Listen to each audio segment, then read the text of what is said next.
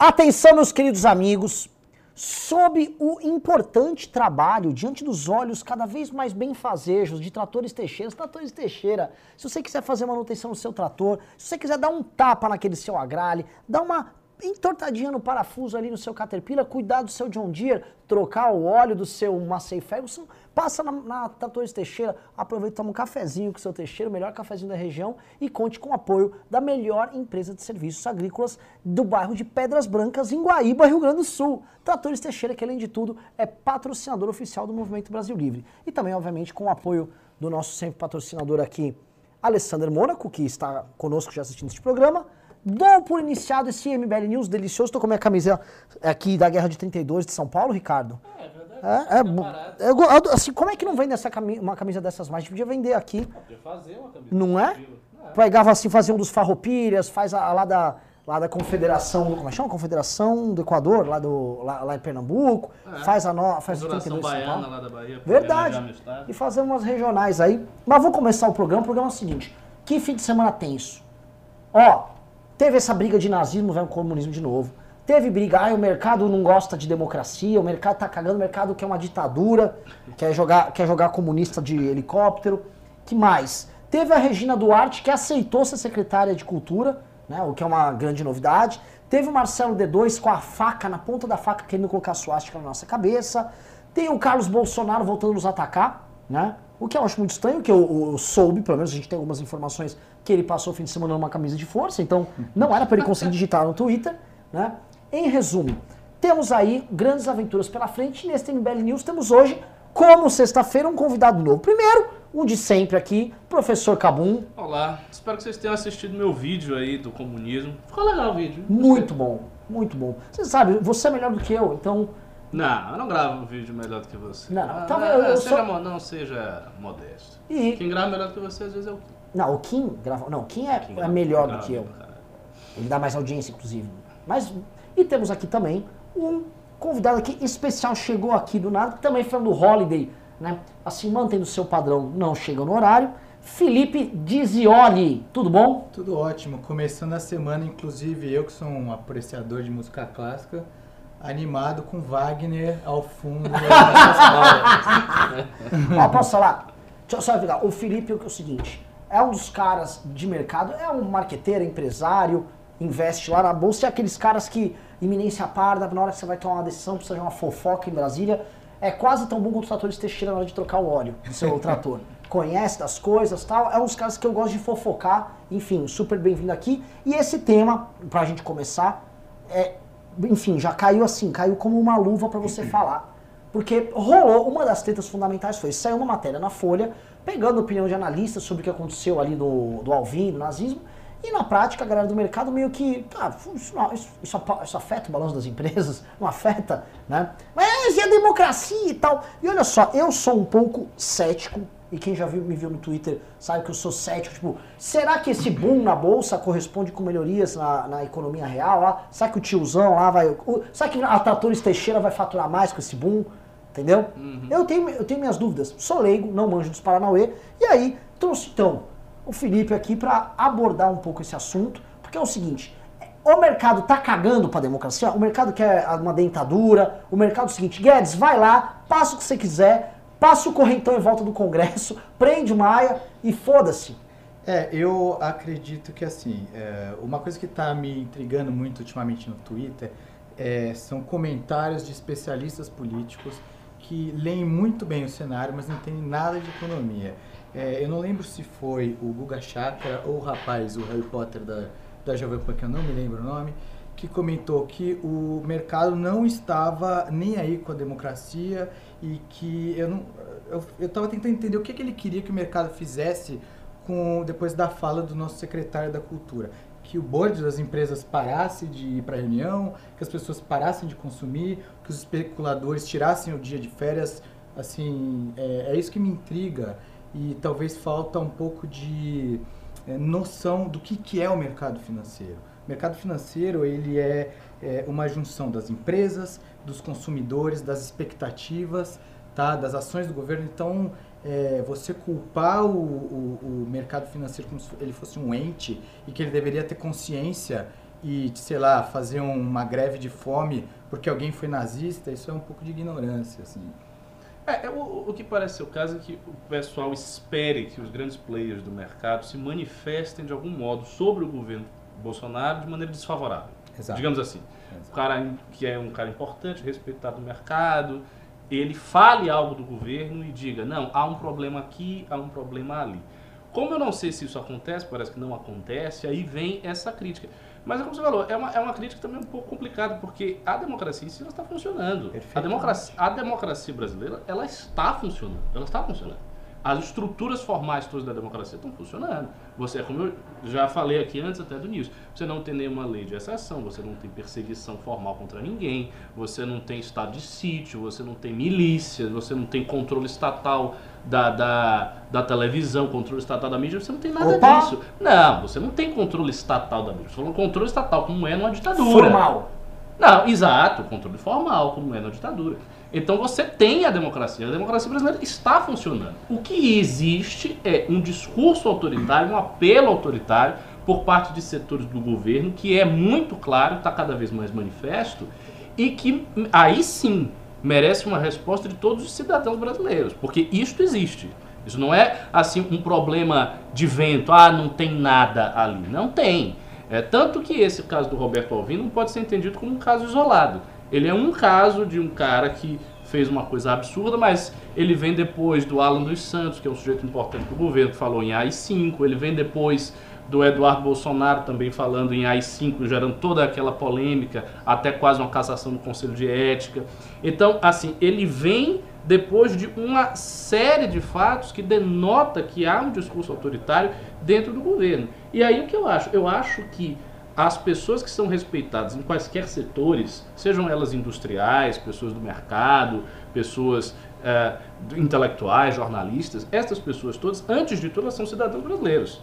Sendo cidadão brasileiro, está vendo o que está acontecendo, eu acho que elas devem manifestar a sua opinião, não tendo em vista apenas os seus interesses específicos, mas tendo em vista o interesse geral da manutenção das condições democráticas no Brasil. Sim, e o que eu sinto é que parte é, dessa crítica que vem contra o governo, que é Fred. merecida, é, Fred. é, a gente pode fazer uma alusão muito forte ah, àquele irmão mais novo que quer sempre mostrar que o outro irmão, ó mãe, ele fez isso errado, ó, ele fez isso errado. Por mais erros e coisas absurdas que existam é, nesse governo, é, a- a- a- essa, esse, esse miolo que está tentando de qualquer forma criticar o governo é, em cima de uma pauta, parece que assim, qual vai ser a pauta dessa semana?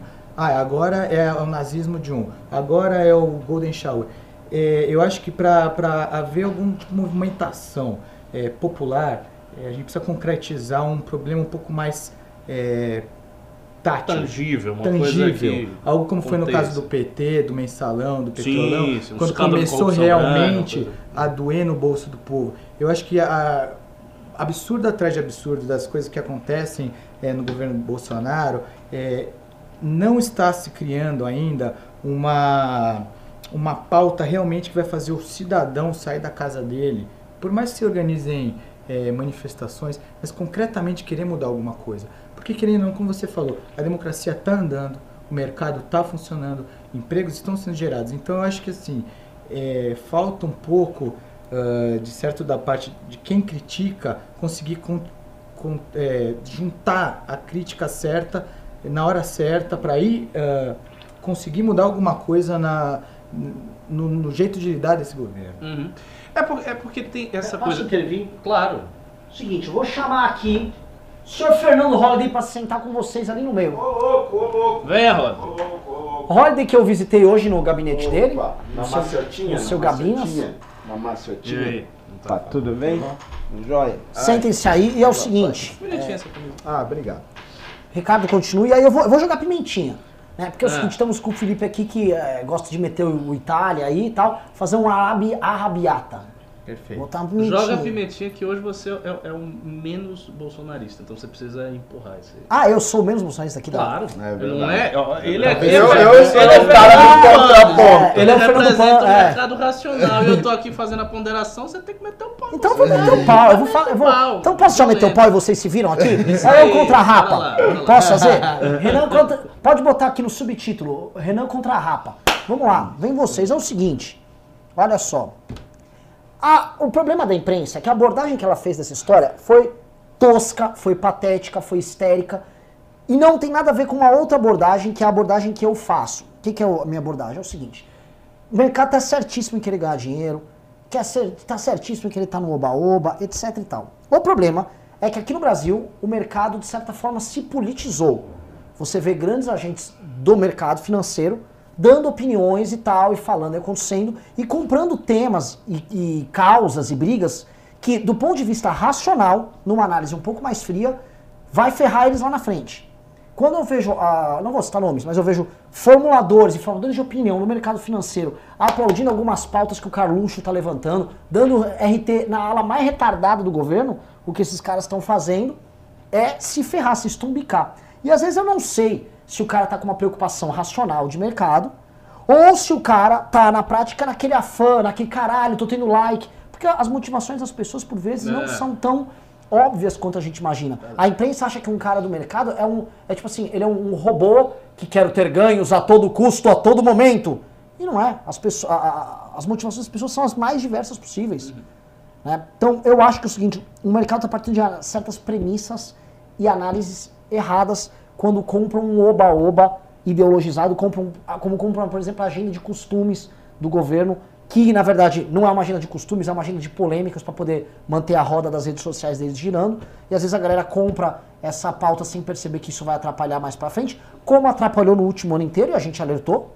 Toda vez que a gente via uma confusão causada pela- pelo grupo do Carluxo, quando o Eduardo, por exemplo, quis dar o salto para querer ser embaixador, e aquilo fez que o governo tacasse emenda lá para os senadores e ele não conseguiu aquilo, e os senadores ficaram com a emenda e ainda se cacifaram na briga para passar a reforma da Previdência no Senado e agora a reforma no Senado. O que eu tá, o que tá, o que eu estou descrevendo aqui foi o que aconteceu. Então eu acho que a galera resolveu falar de política, o que é super justo, só que eu acho que está falando besteira em política. Esse é o meu primeiro ponto, então vou devolver para vocês aí. Ou seja, tem, tem duas coisas aí. Primeiro, o governo opera, é como se ele operasse em duas dimensões. Existe um governo, que é o governo estrutural, que ele está operando bem. Mas é, esta operação depende pouco das figuras ideológicas mais expressivas que estão aí no cenário. Então, se isso está correndo bem, não é por conta do Eduardo, por conta do Carluxo, ou por conta do Alan, ou por conta do Roberto Alvim, nem nada disso. É a despeito dessas pessoas, não é que eles causaram nada. É, é por conta de um trabalho econômico que está lá, com Paulo Guedes tal, com outro setor, com outra parada que está funcionando melhor. Então, tem esse ponto. E o segundo ponto que eu acho que você levantou, que é, é bem, bem marcado aí, é que talvez falte sobriedade de entender que, tá, a bolsa tá bem, a gente está tendo lucro, tá, tendo ganha, tá ganhando bem, tudo mais está acontecendo, mas politicamente as coisas não são tão simples assim, porque existe sim um setor ideológico que é autoritário e que expressa esse autoritarismo. E para todos os setores políticos que estão diretamente implicados na batalha, na disputa, é, é complicado enxergar isso com neutralidade. Você veja, por exemplo, a condição do MBL. A condição do MBL é a condição de um grupo não hegemônico dentro da direita, que é atacado constantemente por esse pessoal porque eles querem uma hegemonia. E no longo prazo, se este pessoal conseguisse fazer o que eles desejam, nós estaríamos vivendo não de uma democracia formal, a gente já estaria vivendo numa transição para um regime autoritário. É que eles não aparentam não ter competência suficiente para conseguir fazer essa transição. Então eles querem fazer, mas não conseguem fazer. E por isso que a coisa está funcionando. É, o que eu vejo no mercado é que, assim, é, das duas teorias que o Renan colocou, eu acredito mais na segunda. É, eu, como um, um quase bolsominion, assim, até certo ponto, é, acontece que a Eu gente posso pedir passa... uma coisa? Fala mais alto. Claro. É, a- acontece que assim, ah, a gente passou por um tempo com tanta gente é, fazendo pautas tão absurdas na economia que quando chega um Bolsonaro que traz um Paulo Guedes, que traz um ministro da infraestrutura tão maravilhoso, é, essas coisas são colaterais. Aceitaremos essas, esses absurdos até o ponto que eles realmente forem aceitáveis. Enquanto é, tiver um Paulo Guedes lá tentando passar pautas liberais, eu acho que é isso que o, é isso que o, o mercado está comprando. É, Eu, eu- eu posso fazer? Por favor, posso fazer? agora. Posso jogar a pimentinha? eu Jogar- sou pimenteiro aqui, né? Vou, vou pegar meu pano aqui atrás, vou passar o pano aqui. Porque o, o negócio é o seguinte, eu, eu acho absurda essa, essa afirmação do Ricardo, por exemplo. Que A diz- minha? É, evidente. que existe uma estrutura que, evidentemente, torna a fala do Renan infinitamente Esse programa já está absurda. quase minho de tão equilibrado. Você Não, não tá não, que eu não, estou não, falando porque, absurdo. veja bem, você disse o seguinte, a parte estrutural do governo está andando, está liquidando, É, apesar, a despeito do Eduardo, a despeito de... não é? Isto é, isto é logicamente impossível. Como? Isso é um, é um raciocínio absolutamente lógico. Veja bem, quem é que comanda o governo? Quem é que nomeou os ministros? Quem É que, quem é que permite que eles sigam à frente com as suas políticas? E é por isso que eu não falei no nome do? Jair Bolsonaro. Não, mas, mas não, continua mas calma aí, Vai, vai, calma aí, pô. Deixa eu continuar meu raciocínio. O comandante do governo se chama Jair Messias Bolsonaro. As pessoas que estão imediatamente abaixo dele, os seus ministros e todos aqueles seus secretários, que são em sua maioria pessoas competentíssimas, pessoas que têm um histórico muito grande, ou na academia, ou no mercado, ou na gestão de grandes empresas, Ah, o etc. Alvin, por também exemplo, estão teatrólogo. Exatamente, estão, estão, so- estão sobre o seu, o seu comando. E essas pessoas estão fazendo um excelente trabalho debaixo do comando de Jair Bolsonaro.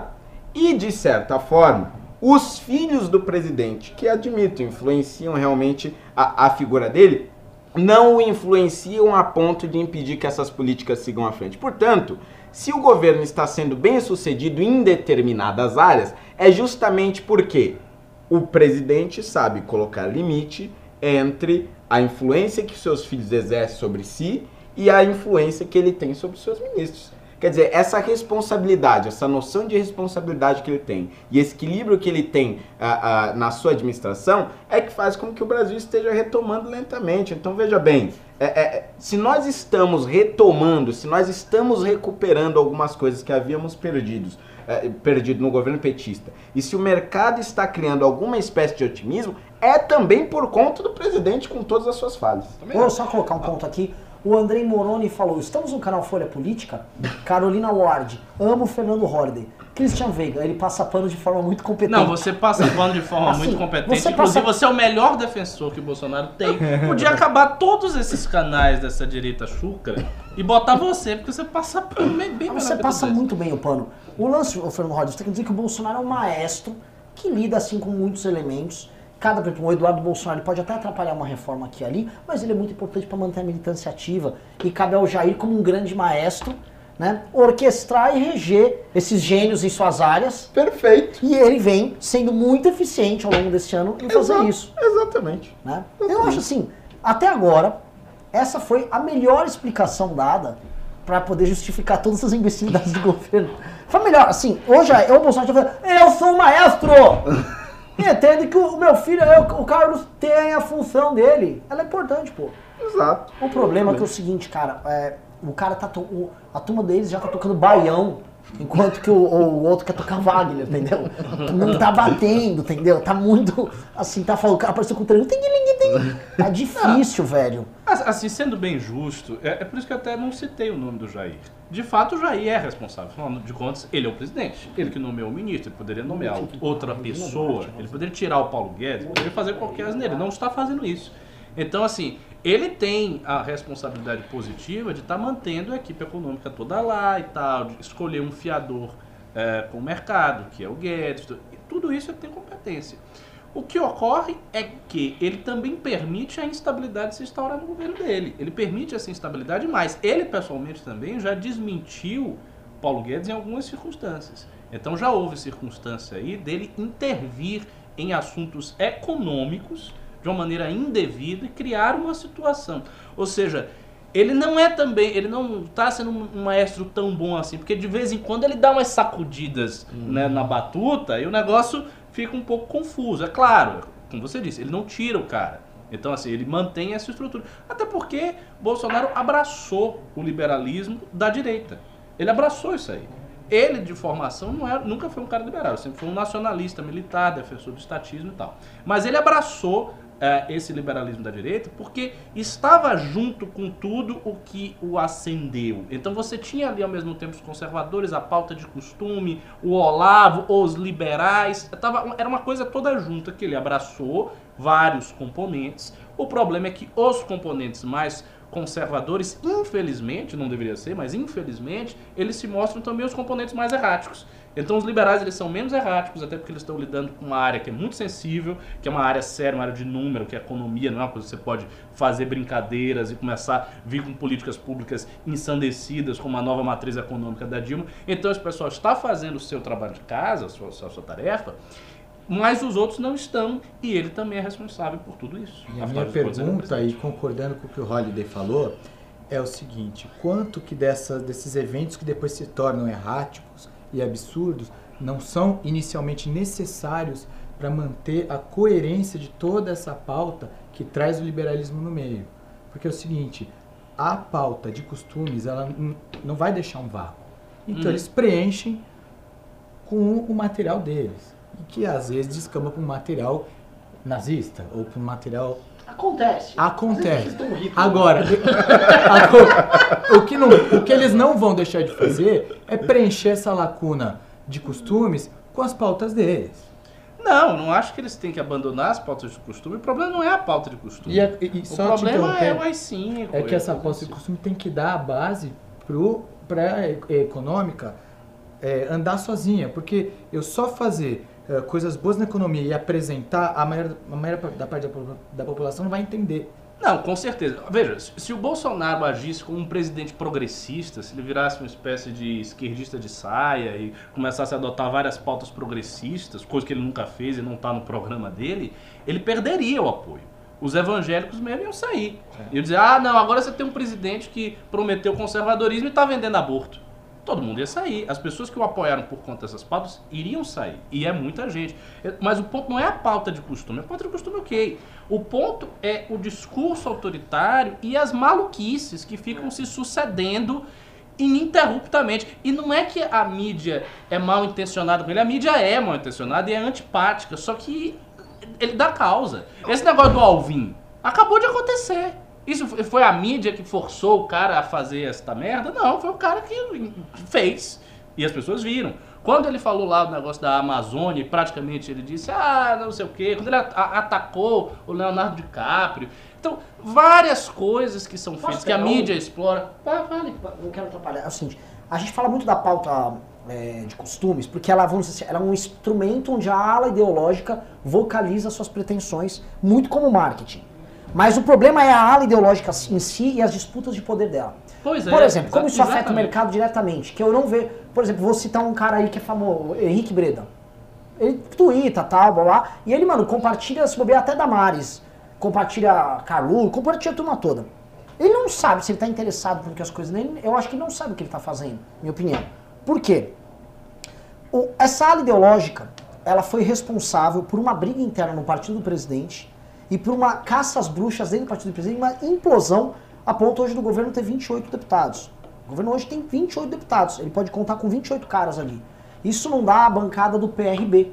Isso dá o tamanho exato hoje da bancada do PSDB. Quer dizer, o PSDB aumentou com frota. Então, assim, é um pouco, ma- um pouco mais que a bancada do PSDB. É um pouco mais bancada do PSDB. É muito pouco para um governo. E eles, isso foi causado por um grupo específico. E esse grupo, assim, o Holiday falou que é um puta maestro, não tá rolando essa parte. Porque o preço que foi pago pelo governo para manter isso aí, esse último ano, foi muito grande. Foi muito, o preço está sendo muito caro. E nunca, eu nunca vi um governo chegar no segundo ano de mandato, um governo recém-eleito. A gente pode pegar o governo do Collor, no primeiro ano do Fernando Henrique, primeiro ano da Lula e primeiro ano da Dilma. Passou esse primeiro ano. Do ponto de vista político, não estou falando de mercado, do ponto de vista político, é o governo mais enfraquecido de todos no primeiro ano. Ah, Isso é não é normal. sem base. Não tem Mas base nenhuma. talvez esteja fazendo uma leitura do que vem para 2020. O que eu acho que ainda não pegou com o mercado é que apesar de todos os ah, destrambelhos do governo, fechamos 2009 com reformas passadas e então é, a gente está vendo histórico. É, o o- eu acredito que o Henrique Breda ele ainda está defendendo a tese do governo porque é o que ele vê de melhor. E ele está simplesmente é, colocando tudo num pacote, ignorando a parte que não lhe interessa. E enquanto tiver alguém que está defendendo ah, passar as reformas, tudo bem. Agora, a hora que as reformas começarem a travar, eu acho que o mercado vai começar a olhar para esse governo com outros olhos. É porque aí tem uma coisa dialética, né? Porque na medida que o governo enfraquece, o Congresso se fortalece. E o Congresso está muito fortalecido. Só que o Congresso tem a sua racionalidade. E os, os agentes do Congresso têm a sua racionalidade. O que acontece é o seguinte: se o Congresso faz as reformas necessárias passarem, isto cai também na conta do governo. Ainda que não tenha sido feito pelo governo. Ou seja, ainda que o executivo fique embananado e não ajude muito as reformas passarem, se o, se o Congresso faz elas passarem e são positivas, cai na conta do governo e fortalece o governo. Então, por exemplo, independente de Bolsonaro, se Bolsonaro dormir e se a partir daí você tiver toda uma agenda de reformas passar toda pelo Congresso, graças à habilidade política do Maia e tal, passou tudo pelo Congresso, o executivo está lá embananado, não sabe o que está fazendo. Se essas reformas gerarem crescimento econômico expressivo no Brasil, a popularidade de Bolsonaro aumenta. Sim. Então não dá pra, tipo, ah, o Congresso vai fazer e vai usurpar os dividendos pra ele. Isso não existe. Tendo lá a figura do presidente no presidencialismo, vai pra ele. Concordo. Caindo ou Gênero, subindo, não é? Gênero, número e grau. Eu vou mudar essa pauta, que a galera tá pedindo pra gente entrar na pauta, do, na pauta 1 logo, que é o Ah, caso da da News. mulher, Muda o título pra Coisa de Nerd versus MBL, por favor. Fred. Fred. Cara, eu sei ouvir, mano. Tá bom, não precisa ficar tão bravo, cara, que difícil. O saco. Eu gosto pra caralho de você. A gente tem uma relação de mais de 5 anos, cara, e você fica. Eu não sei pra que isso. Eu não sei, cara, eu tirava. Porra, eu passei quase o meu Réveillon com você. Quase, né? Tudo bem, não, não tô triste. Vai passar o carnaval comigo, não vai? Eu vou, cara. Então tá bom. Quanto amor. Você tá, mó- você tá mó bonito hoje também, velho, sem querer falar nada. Seguinte, vamos lá. Rolou a seguinte treta. V- Essa, isso é quente, tá? Isso aqui é quente. Ô, louco. né? Esse treta já foi resolvido através do vídeo do professor Ricardo, o professor Kabum, né, que tá inclusive naquele jogo do Kim, lá no Hearthstone. Mas é o seguinte, a, ela ficou, a Nilce viu aquela briga lá de comunismo versus nazismo e ela ficou meio louquinho. Porque o marido dela, o Leon, adora uma boininha comunista, adora pagar de comuna, mora no Canadá. Não vou fazer aquelas que tipo, "Ê, moro no Canadá e é comunista, não sei o quê, blá, blá, blá." porque também é essa mesma direita que fala isso Os gosta de falar que o. Canadá é comunista. né? É verdade, Não é? é? verdade, é verdade. Ah, mano, ah, cara- aquele Trudeau comunista. É, tudo lá. comunista. Ah, então tá certo, ele é comunista, foi pro comunista. Ah, mas tá no Canadá! Enfim, eles são youtubers, estão lá no Canadá e gostam de dar uma passadinha de pano ali pra um, pra um esquerdinha normal. Ela veio falar o seguinte, ó, essa tentativa do embaixapeiro, do, do, do Eduardo Bolsonaro, de ficar qualificando o comunismo como igual ao nazismo, isso é pra jogar uma- basicamente uma cortina de fumaça, no caso ali do, do Alvin, e é um absurdo, porque o nazismo é muito pior, ele era uma máquina de exterminar pessoas e tal. E a treta que deu com o MBL, não tinha nada a ver, eu tava num restaurante, vendo, tava até meio bêbado, fiquei puto, porque eu vi ela falando da Polônia, chama os caras de... Tem um monte de neonazi. Tem um monte de neonazi. Como tem um monte de neonazi na Polônia? Ela contou, ela tem um censo de neonazistas na, na Polônia, ela tem estatísticas. Não, os poloneses são. E aí, eu respondi ela chamando ela de retardada, né? Aí o Leon respondeu, falou que o MBL é uma piada, tanto para lulistas quanto bolsonaristas e tal. Mas, ah, enfim, ah, o que rolou é. O tema de ontem nas redes sociais foi comunismo ou nazismo, qual é pior? Né? E com a Nilce sendo é, apedrejada praticamente por todo mundo, incluindo um polonês. Teve um polonês, você, tá, você tem um vídeo aí, ô Fred? Não, acho que não. Ô, ô russo, o, o vídeo do polaco lá pro Fred, por favor. O que, que rolou? Um polonês, acho que ativista de direita, respondeu ela, né? E ele contou, né? A gente vai passar o vídeo aqui, para quem entende inglês vai, vai, vai ver, vai entender. Mas ele mandou ali a real. Escuta, aqui meio milhão de judeus foram aprisionados ali no, no campo de Varsóvia. Outros 70 mil poloneses não judeus também foram. A cidade de Varsóvia foi completamente é, arrasada. 85% dos prédios foram derrubados pelos alemães em retaliação. Milhões de poloneses morreram ali. E você vem me falar que tipo, existe algum tipo de relação nossa com isso? Ele falou, existem alguns neonazistas, deve haver algumas centenas de neonazistas aqui na Polônia, hoje em dia, meio a um país de 40 milhões de pessoas. Né? Então, assim, você não pode falar que nós somos neonazistas e você está basicamente cuspindo na cara de familiares de pessoas que perderam seus avós, bisavós na Segunda Guerra Mundial, vítima de nazistas. E é complicado mexer com Polônia, que é um país que sofreu pra caralho na Segunda Guerra Mundial. É por isso que não só eu, como muita gente ficou puta. Aí também os Minions ficaram putos comigo, porque depois eu falei, ó, pedi desculpas, errei em chamar de retardada tal. Errei, não devia. Fiz tudo aquilo que eu critico ali. Eu gosto de chamar o Carluxo de retardado, porque o Carluxo é retardado. É, e é um é um diagnóstico científico. É, é meio óbvio. E outra coisa, o Carluxo chama os outros disso. A Nilce, por mais que fale besteira, nunca falou assim nesse tom conosco, então eu me arrependo, pedi desculpas ali. Mas. Hã? Então, jogando a bola aqui para os senhores, para os convidados, tal, vamos abordar o tema. Primeiro, vou trazer aqui Fer- Ferpano Holiday. Não, é, é que eu tenho que passar pano. Eu- por isso que eu sempre gosto de ser o segundo, entendeu? Eu começo com o Ricardo, que aí eu, eu faço um contraponto. Não, tá, mas você quer que eu aborde o quê? O tema do comunismo? Ah, vamos, nazista? vamos botar o polaco lá. Vamos, vamos botar o polaco então. Peraí.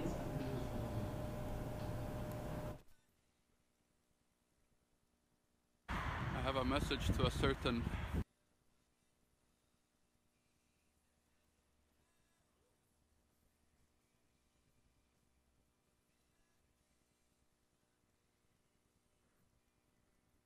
Brazilian woman that lives in Canada, Miss uh, Nilce, Nilce Moreto, who uh, recently said that uh, Poland is a country full of neo Nazis. I am right now walking on the streets of what used to be the Warsaw Ghetto, where the German Nazis uh, imprisoned nearly half a million Polish Jews, killed 99% of them. But it wasn't just the Jews that were murdered during World War II in Poland. In Auschwitz, 70,000 Catholic Poles were also murdered including my grandfather's brother. Uh, the city of Warsaw uh, suffered 250,000 civilians and uh, insurgents killed during the Warsaw Uprising in 1944. 85% of all the buildings in the city were razed to the ground in uh, in the few months after the uprising because the German Nazis wanted to punish us punish us for starting the uprising. Uh, Poland in general lost almost 20% of its population murdered during World War II, 6 million people. There are some neo Nazis in Poland, strangely enough, but we're talking about a few hundred people out of a population of 40 million. What we do have a lot of in Poland, though, is conservatives, nationalists, uh, people that are patriots. And uh, this is what you're doing right now. You're taking the Independence Day March, which saw 300,000 Polish patriots on the streets.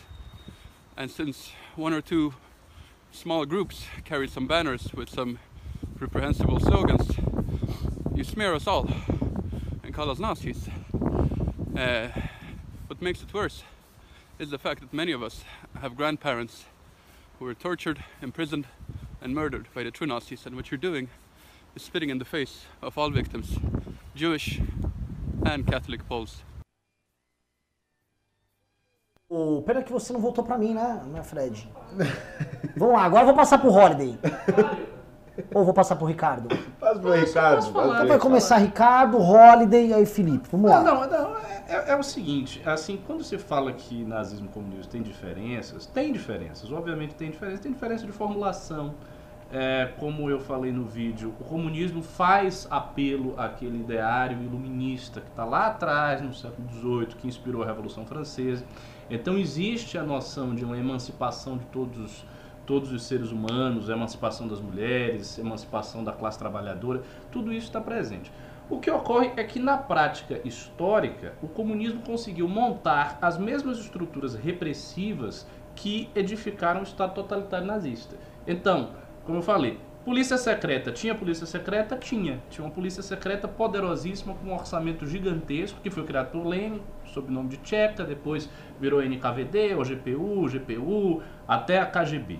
Polícia secreta enorme que, que atravessava todos os setores possíveis da sociedade soviética, do mesmo modo que os nazistas tinham a Gestapo.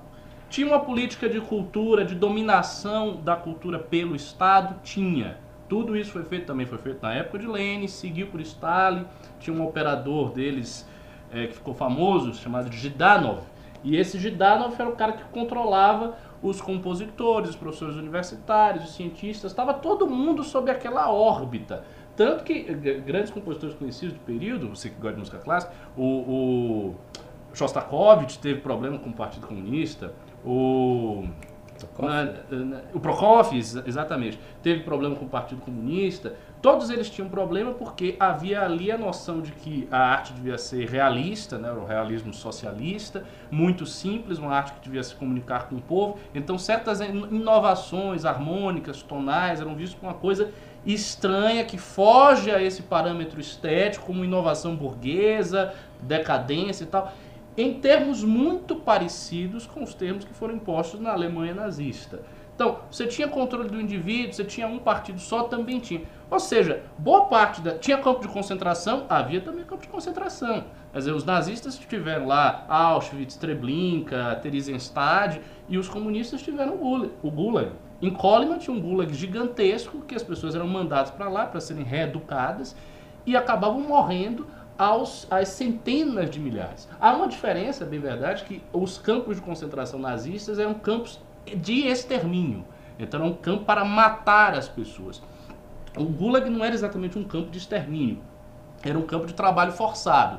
O que ocorre é o seguinte: você imagine que você é um cidadão russo e você está trabalhando a menos 40 graus com uma ração de meio pão por dia sem roupa de frio, sem nada, em condições extremamente precárias, o que, que vai acontecer com você? Você vai morrer. E as pessoas morriam. falar. E, e, elas morriam em quantidades é, é, absurdas, e isso era considerado estatística. Isso é uma estatística. Não, não, havia, não houve nenhuma intenção de Stalin, durante todo o reinado de Stalin, acabar com o Gulag. O Gulag só começou a ser desmontado na morte de Stalin, se não me engano, em 1952. Que aí a coisa foi começando a perder as características de regime totalitário, como de fato era, e passar a ser um regime autoritário. Então, isso aconteceu na União Soviética, isto também aconteceu na China, isto também aconteceu no Camboja, isso também aconteceu no Vietnã. Então, não, não, se, não se pode dizer também que foi um problema da personalidade de Stalin, porque houve essa tentativa de explicar tudo como um efeito da personalidade despótica de Stalin. Então, não, o comunismo tá ok, é, é, muito bonito, mas houve um sujeito que era um déspota, um homem de personalidade horrível, e este sujeito distorceu o comunismo. Então, os crimes do comunismo podem ser atribuídos ao efeito desta determinada personalidade. O problema é que não foi só lá que aconteceu. Isso aconteceu em vários outros países. Então, houve uma grande coincidência que em todos os países que o comunismo tenha é, sido implantado, as coisas tenham se desenvolvido desse jeito. Quer dizer, não havia nenhuma abertura teórica para que isto acontecesse de maneira tão repetitiva? É claro que não. Havia e, e, o que, que havia? Havia ali o discurso explícito em Marx da ditadura do proletariado, da necessidade de eliminar a burguesia, de destruir todos os elementos contra-revolucionários para que a revolução acontecesse. Então tudo isso estava presente.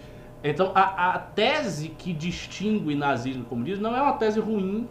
Há maneiras de distinguir, mas também há maneiras de comparar. E no que se refere à natureza totalitária dos regimes, como já dizia Hannah Arendt, ambos são totalitários, ambos foram expressões do totalitarismo e não tem muito para onde correr em relação a isso. É, eu, e eu, Serpano Holiday. E eu acho que é, é, um, é bem complicado você entrar nessas discussões de tipo qual foi pior, qual, qual critério você vai utilizar para dizer que um regime foi pior que o outro, a quantidade de pessoas mortas? Se for a quantidade de pessoas mortas, evidentemente o comunismo, até por conta de, de ter se espalhado muito mais do que Uh, o nazismo, uh, nós vamos chegar muito provavelmente a um número absoluto maior uh, de pessoas mortas nesse regime. Só que eu acho que a, a discussão ela nem deveria dar por aí, porque eh, o que choca as pessoas no, no nazismo é o genocídio, principalmente do povo judeu. Só que fato é que no Brasil, especialmente, e claro, acho que a gente pode estender isso aí para toda a América Latina, os genocídios que aconteceram nos regimes comunistas não chocam tanto. Isso é um fato. Os professores das universidades não ficam tão chocados com isso, a mídia não fica tão chocada com isso. É, é, este debate ele não é tão intenso e ele não é tão desconfortável quando nós é, é comparamos, por exemplo, com o debate é, relativo ao nazismo. e alguns aspectos são ignorados. O, o Ricardo deu aqui o exemplo da- das gulags, né? Gulags na, na, na- na União Soviética. Ah, em Cuba nós tivemos as chamadas UMAPs, né? UMAPs que seriam Unidades Militares de Ajuda à Produção. Nas UMAPs em Cuba, calcula-se que morreram ali cerca de 50 a 80 mil homossexuais que só foram mandados para lá por serem homossexuais, já que ah, ah, os Castro consideravam, e o comunismo de uma forma geral considera a homossexualidade um desvio ah, da burguesia. Assim como inúmeros cristãos também foram mandados para lá, para essas unidades de trabalho forçado, onde muitos também acabavam sendo fuzilados. E o choque que essas políticas genocidas geram, essa, essa perseguição que acontecia nesses regimes eh, comunistas, realmente não gera o choque todo que, que o nazismo eh, gera. E fato é que as duas precisam ser repudiadas igualmente. Eu acho eh, até mesmo uma besteira você tentar ficar eh, definindo, não, mas é de esquerda, mas é de direita, quem matou mais é direita, a esquerda, enfim. O, o que nós precisamos evitar, o que nós precisamos combater é a tendência totalitária desses regimes, é o seu caráter autoritário, é o seu caráter genocida, que é comum aos dois fatores, independente ali de estar ligado à direita ou de estar ligado à esquerda. E aí, o que eu me pergunto até hoje quando eu discuto com esquerdistas é qual que é a característica de direita é, que eles tanto enxergam é, no nazismo para diferenciar assim diametralmente oposta do, do comunismo, porque a, a, a matriz econômica do, do nazismo funcionava igualzinha à do comunismo. Você tinha era completamente dirigista, o Estado tomava o controle das, das empresas, eh, se metia em todo tipo de burocracia. Então, assim, aonde exatamente a gente define que é de direita, eh, fica um pouco melado esse, essa discussão. Sim, sim, sim. O que, o que você falou disso de ser diferente, tem uma, tem uma causa para essa diferença. Na verdade, tem várias causas. Eu acho que a principal causa da diferença de apreciação do nazismo e do comunismo é a Segunda Guerra Mundial. É o fato de que a União Soviética lutou ao lado dos aliados. Ah. Isso provocou consequências imensas, imensas, imensas. Porque é, ha- havia o pacto Ribbentrop-Molotov, foi em 39. Só que Hitler invadiu o território da União Soviética. Quando Hitler invadiu, a União Soviética barrou e aí começou um enfrentamento. E a primeira derrota militar de Hitler foi contra a Rússia. Verdade. E a, a partir dessas derrotas militares contra a União Soviética é que o exército de Hitler se enfraqueceu, porque ele fez uma coisa que ele não de- deveria fazer, que era dar no doutrina militar alemã não fazer, mas é engraçado porque os alemães sempre fizeram, que era não se deve abrir duas frentes, ou seja, não- você não pode lutar simultaneamente na frente oriental e na frente ocidental. Eles fizeram isso na Primeira Guerra, perderam. Fizeram isso na Segunda Guerra, perderam de novo. E ele fez exatamente isso. Ele abriu uma frente da Rússia e abriu uma frente ocidental. Só que foi na frente da Rússia que a coisa começou a ser decidida. E aí o que, que acontece? A Rússia saiu daquele conflito heróica. Saiu daquele conflito sendo vista pelo Ocidente, pelos liberais, pelos estadistas do Ocidente, como uma potência heróica. Tem um documentário na Netflix muito louco, que é um é um documentário que eu acho que foi feito pel- pelos americanos, antigo, velho, documentário velho, que é sobre a resistência dos soviéticos à invasão nazista. E é não é um documentário soviético. Só que parece uma propaganda soviética. Você olha o documentário, é uma exaltação, ah, sabe, explosiva dos soviéticos, da cultura deles, uma coisa assim impressionante. Por quê? Porque pareceu aos olhares ocidentais que eles eram heróis. Tanto, a coisa foi tão escandalosa que o, o próprio Churchill, que estava muito longe de ser um simpatizante do comunismo, ele se referia a Stalin de forma carinhosa, como Uncle Joe. Tio Joe. É sério, é Uncle verdade. Joe? Uncle Joe, tio Joe. E ele achava, e por muito tempo ele achou, na época que ele estava conversando com Stalin nas, nas conferências, Potsdam e Alta, que é, Stalin era um cara bom, não era um cara mau, era um cara bom, mas que havia uma burocracia maligna em torno de Stalin que o enganava para que o regime tivesse aquelas características autoritárias. Ele achava isso, o Churchill achava isso. Então você veja como era poderosa essa imagem. E outra coisa, as pessoas não entravam na União Soviética livremente. Não era assim que você ia lá, entrava e procurava saber o que estava acontecendo. Não. Quando você viajar para a União Soviética, qualquer jornalista ocidental, ele tinha um cara do lado um cara do serviço secreto ou do, do aparato estatal para mostrar ao visitante o que era a União Soviética. Então muita gente saiu deslumbrado da União Soviética. Porque eles faziam uma propaganda tão bem feita que o cara chegava lá e via, sei lá, os campos, aqueles campos de, né, de, sei lá, de é, arroz ou o que seja, que produzia lá, nem sei o que produzia lá. Via os campos e todo mundo gordinho, todo mundo bem alimentado, bem vestido, feliz, né, os camponeses sorrindo.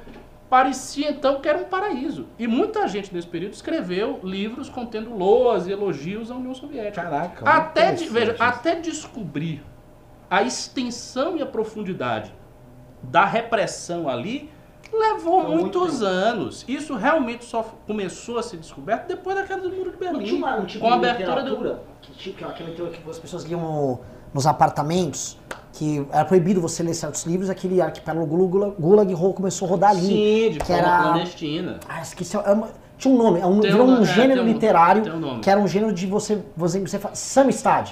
Hum. Samistad. Você fazia as reuniões na cozinha de casa com os amigos, aí eu tô aqui, eu copiei um arquipélago Gulag. Essa porra existe, todo mundo lia. Tinha uma lista de livros proibidos e o Solzhenitsyn é um que não podia ser lido.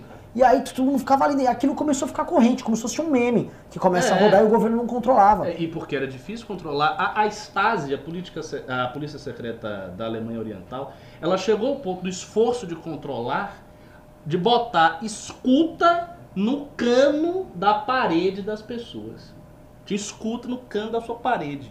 Que funcionava para ver o que o cara estava falando dentro da casa dele, pessoa comum.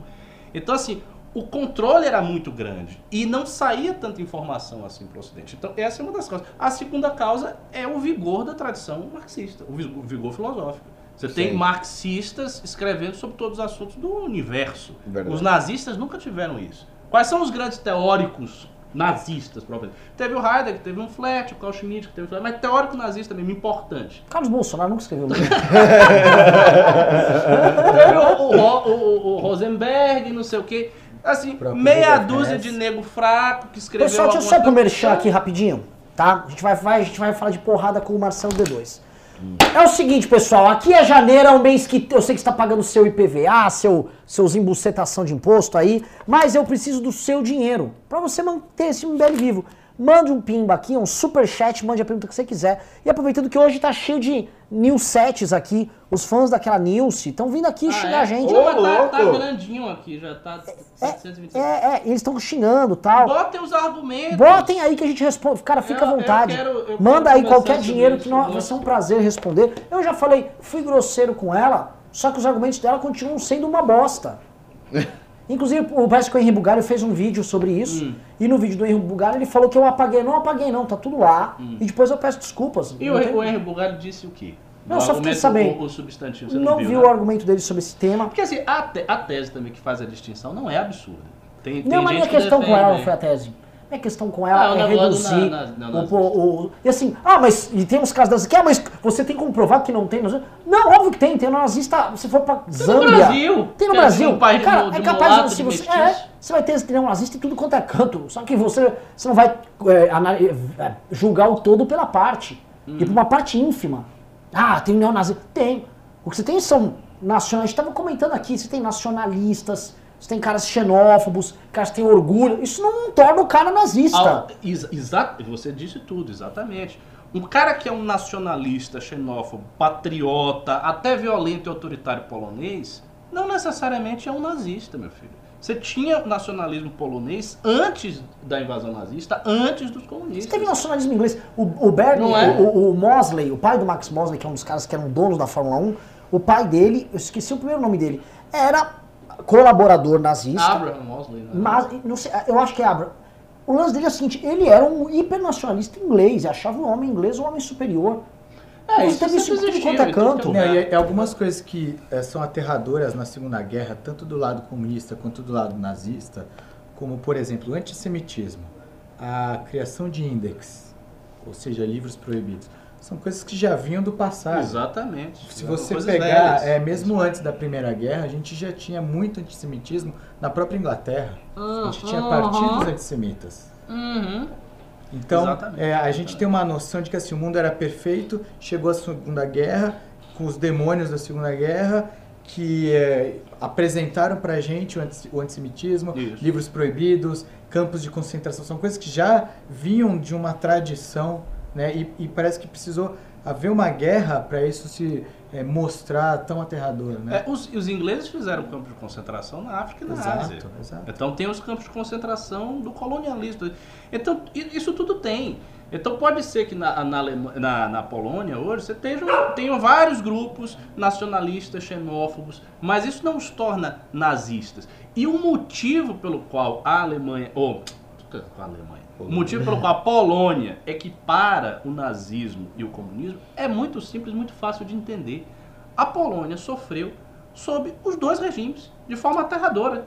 Então é natural que ela equipare e que queira se afastar disso aí. Se ela sofreu sob, sob esses regimes, ela sofreu so- na, na mão do- dos nazistas e sofreu na mão dos comunistas. Quando Stalin invadiu, quando o Exército Vermelho invadiu a Polônia, num primeiro momento teve gente que achou, não, o Exército de Libertação nos libertou.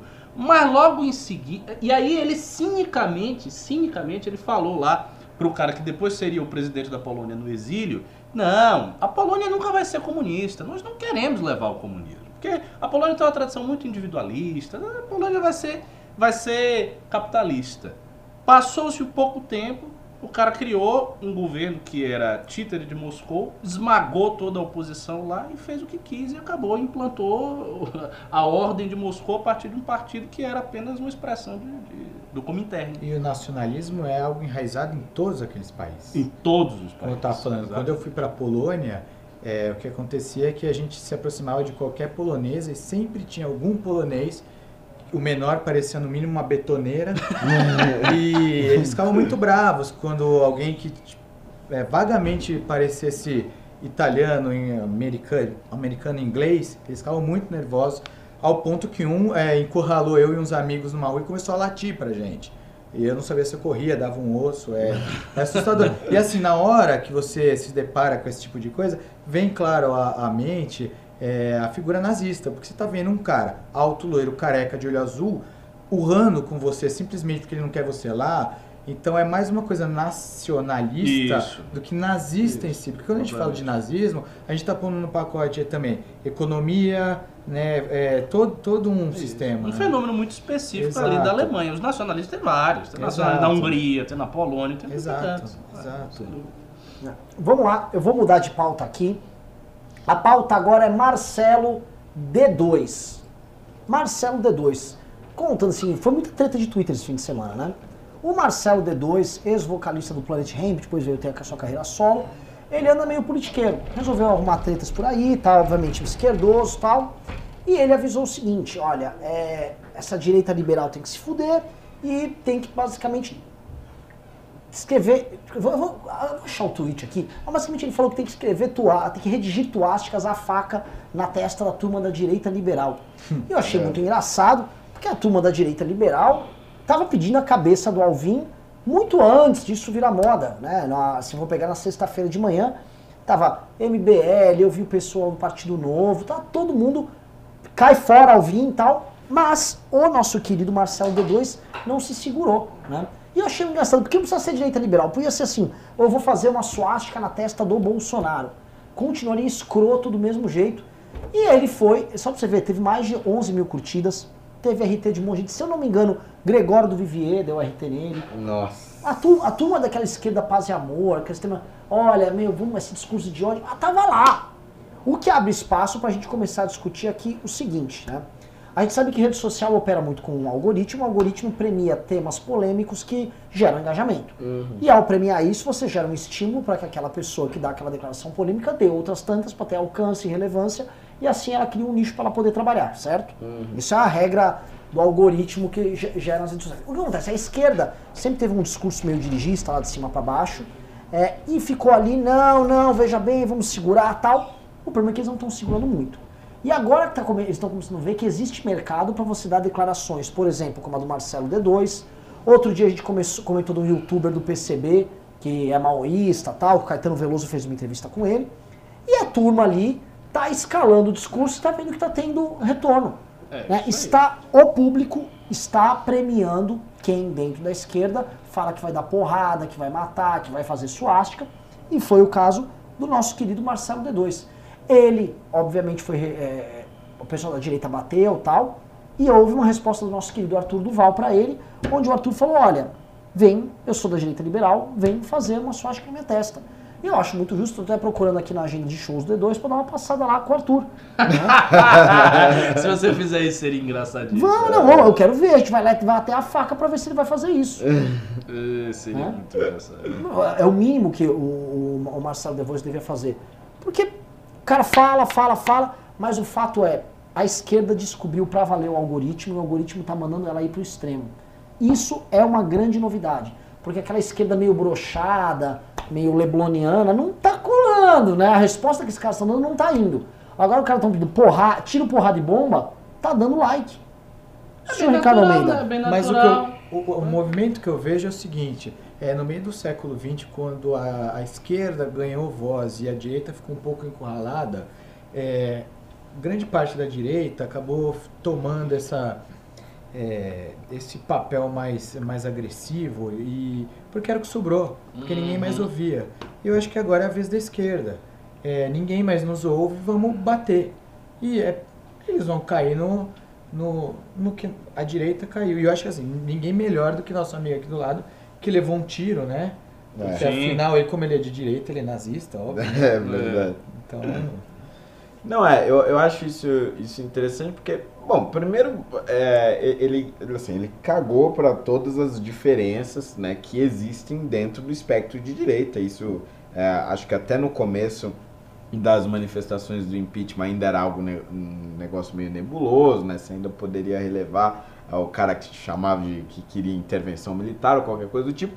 Mas hoje está muito claro que existem é, diferenças dentro da direita. Existem aqueles que têm uma linha muito mais liberal, até dentro das liberdades individuais, outros que são é, mais conservadores, apesar de eu não conhecer nenhuma direita brasileira que seja é, propriamente nazista, como ele tentou colocar lá. Só que o fato é que ele, ele cagou pra lógica, simplesmente falou assim, é, vamos pra porrada e tudo mais.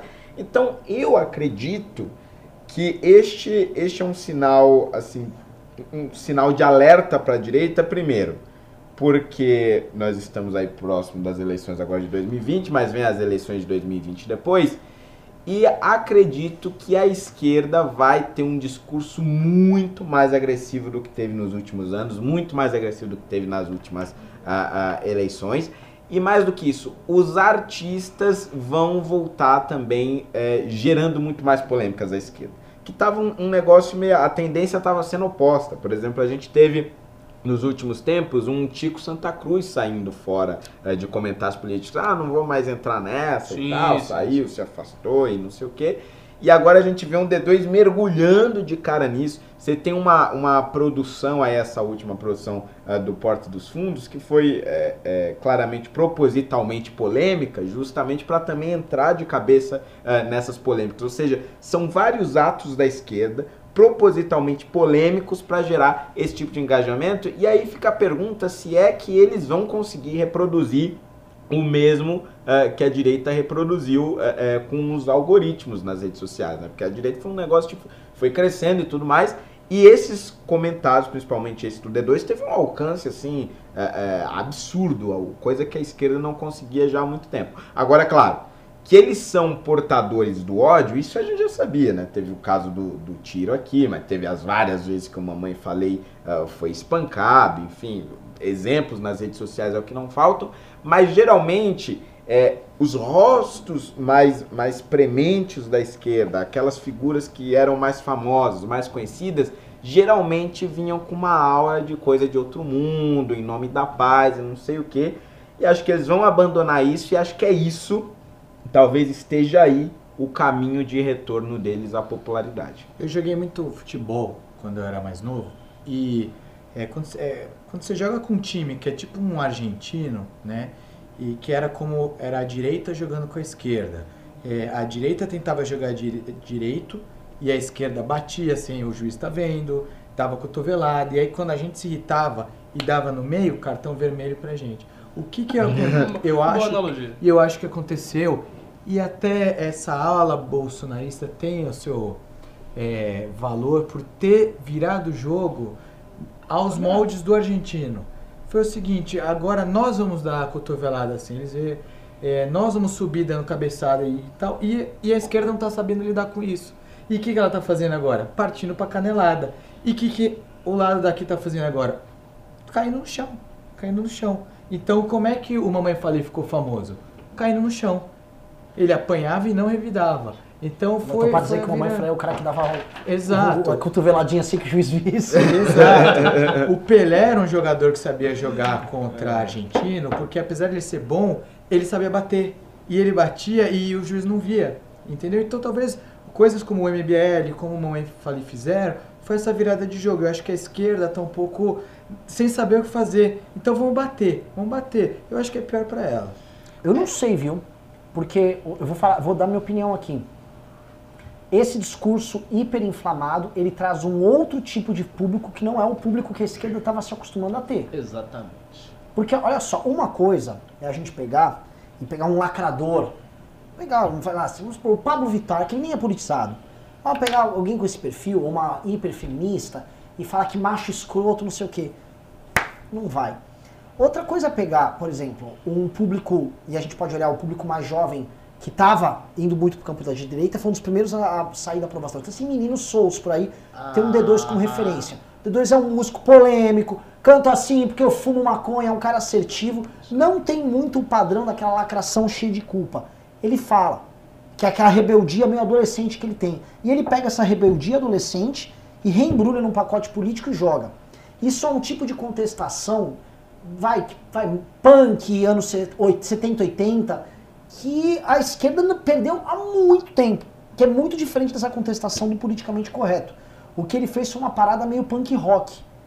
Foi uma parada tipo, vou fazer uma suástica aí porque você é um nazista, filha da puta, e eu não vou ficar lidando com mais coisa. Essa direita liberal que vai tomar no cu, vou comer na porrada tal. É diferente, eu acho assim, é sedutor pra molecada, Sim. volta a ser sedutor pra molecada. Eu acho que do ponto de vista do marketing ainda, eu acho bem poderoso. Eu acho que ele, ele falou assim, meu momento bastardos inglórios aqui. Vamos ver se alguém acha que eu sou o Brad Pitt. Eu Ele acho jogou isso, ele meteu uma. Ele, meteu, com alguém, não sei. eu acho que ele meteu um Bastardos Inglórios. E sabe quem faz isso no fundo? E de certa forma tem algum sucesso, porque ele se tornou um- uma liderança nacional também por causa disso, o Ciro Gomes. O Ciro Ah. Gomes é isso que ele fala. Joga no pai aqui. Como é que é? Esses caras de direita estão batendo você? Ô lacrador, espera um pouquinho que eu vou tomar tuas dores. E o lacrador Exato, deixa. Ele é exatamente. como se fosse o, o cara que vai enfrentar o valentão na sala de aula. É, é isso que eu tô tentando Tipo, dizer. esses minions aí, deixa que eu segure. Cala sua boca aí, seu É, vagabundo. exato. Cala sua boca, seu negrinho. Cala sua Exatamente, boca. exatamente. Vá, seu capitão do mato. Exatamente. Mas o que acontece é que o público que tentou se testourando o su- suficiente pra gostar desse tipo de, de discurso já é de direita. Não sei, Não cara. sei, não, Não. sei. não sei. sim. Porque eu, eu acho que esse discurso, ele pega muito daquele cara que ele tá com ódio do, do, do Bolsonaro, tá com ódio que a direita voltou, e, só que ele tava sendo obrigado a lidar com a direita florida lá, do ah, politicamente correto e tal. O que o D2 fez foi pe- pegar o politicamente tá correto aqui, ó, jogar na Tava num parede. sindicalistão assim de 40 Exatamente. Esses caras estão putos, também, tão putos. E, o- Não, e o um jovem, moleque, o um adolescente, Vamos pegar o um cara- adolescente, essa revolta adolescente, tipo, isso é muito, muito personificado no D2. ali. Tem um vídeo aqui, um vídeo famoso do Paul Joseph Watson, que ele fala que a direita é a nova contracultura. Uma direita como resposta à, à esquerda que se tornou hegemônica, a esquerda se tornou nova moral, e ser de direita é uma contracultura, que o novo punk é de direita.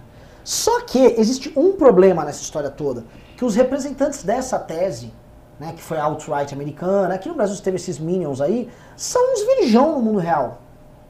É um cara que não tem velocidade. Ah, é você quando você vê, é o Alan dos Santos. Porra, cara, o Alan dos Santos não vai. Entendeu? Ele é o Jujuvão, não vai rolar, cara. Ah, quem é o Bernardo Custer? Aí o cara tá lá, tipo, mano, nada contra você rezar teu Pai Nosso, super bacana. Mas sabe, aquela coisa carola, é, com, com a cruz, você não vai soar, tipo, puta, a contracultura. Na verdade, é tão caricato que mesmo como cristão é caricato, paga, queima filme. E o problema é esse, esse jovem e fala assim, meu, eu não sou dessa turma não.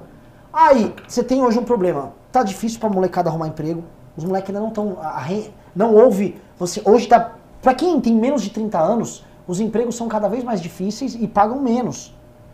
Hoje, se você cair num Uber, cair num Rap e tal, É. é, virou destino de um monte de gente. Esse cara tá puto. Aí vem um D2 e fica instrumentalizando essa raiva dele com uma estética, com uma linguagem, com um estilo, que o cara já compreende que é uma coisa roots, é perigoso pra caralho. É perigoso. Sabe por quê? Eu volto a ter o sentimento dos anos 90. Que é aquela que eu, eu via, vamos dizer, o, o Racionais MC surgindo e falando contra o, o governo do PSDB em São Paulo, contra o Covas, falando contra a polícia em São Paulo, falando contra o governo do Fernando Henrique. É embrionário, pode ser tudo que a gente está falando aqui não aconteça, mas tem ingredientes aí que, pra mim, são perigosos. Concordo plenamente, eu achei que você foi excelente na sua análise aí. É, é isso mesmo. E assim, es- esta esquerda mais conciliadora, politicamente correta, não sei o que, essa esquerda perdeu, né? E isso, isso aí que é o mais fundamental. Ela perdeu, não ganhou. Se ela tivesse ganho, poderia ter continuado, perdurado mais, mas ela perdeu. E na medida em que ela perdeu, a culpa começa a recair sobre ela, que é a modalidade da crítica que a esquerda tem feito ao PT. A esquerda em si nunca critica o PT dizendo ah, o PT é comunista, o PT. Claro que não, ela é de esquerda. Então ela critica o PT de que maneira? Ela diz: olha, o PT perdeu por quê? Porque o PT dialogou com os partidos do centro, o PT perdeu porque não fez o controle da mídia quando deveria fazer, não acelerou o processo revolucionário, tentou uma estratégia de conciliação de classe, perdeu o vínculo com os movimentos sociais, como o MST, o movimento dos indígenas, o movimento negro. Este é o, o- olhar da esquerda no PT. A esquerda enxerga assim os problemas do PT. Se é assim que a esquerda enxerga o PT, o que, que a esquerda está predisposta a fazer? O que, que a gente já está vendo? Ela está predisposta a recuperar o legado propriamente revolucionário dela, que foi uma coisa muito amortizada. E o legado revolucionário é o seguinte: é partir pra cima de fascista e matar fascista e meter porrada no fascista e dar um tiro na cabeça dele. É isto. Né? Quando o, o Rui Costa Pimenta disse que era pra enfiar sua cabeça na parede pra te matar, e ele disse isso, não, o que, que se devia fazer com o Fernando? Ah, é muito simples, mete a cabeça dele na parede. É isso que ele está falando. E ele já disse com todas as letras. Com fascista é o seguinte, não tem conversa. Fascista é violento, então antes do fascista fazer uma violência, faz nele. Você dá logo um tapa, um quebra ele na porrada e pronto, e o fascista fica calado. E aí já vem outra vez. Como o Bolsonaro tem a cara do fascista, é um cara militar, não sei o que, tem esse discurso autoritário, se encarna muito bem que nós estamos vivendo num período fascista.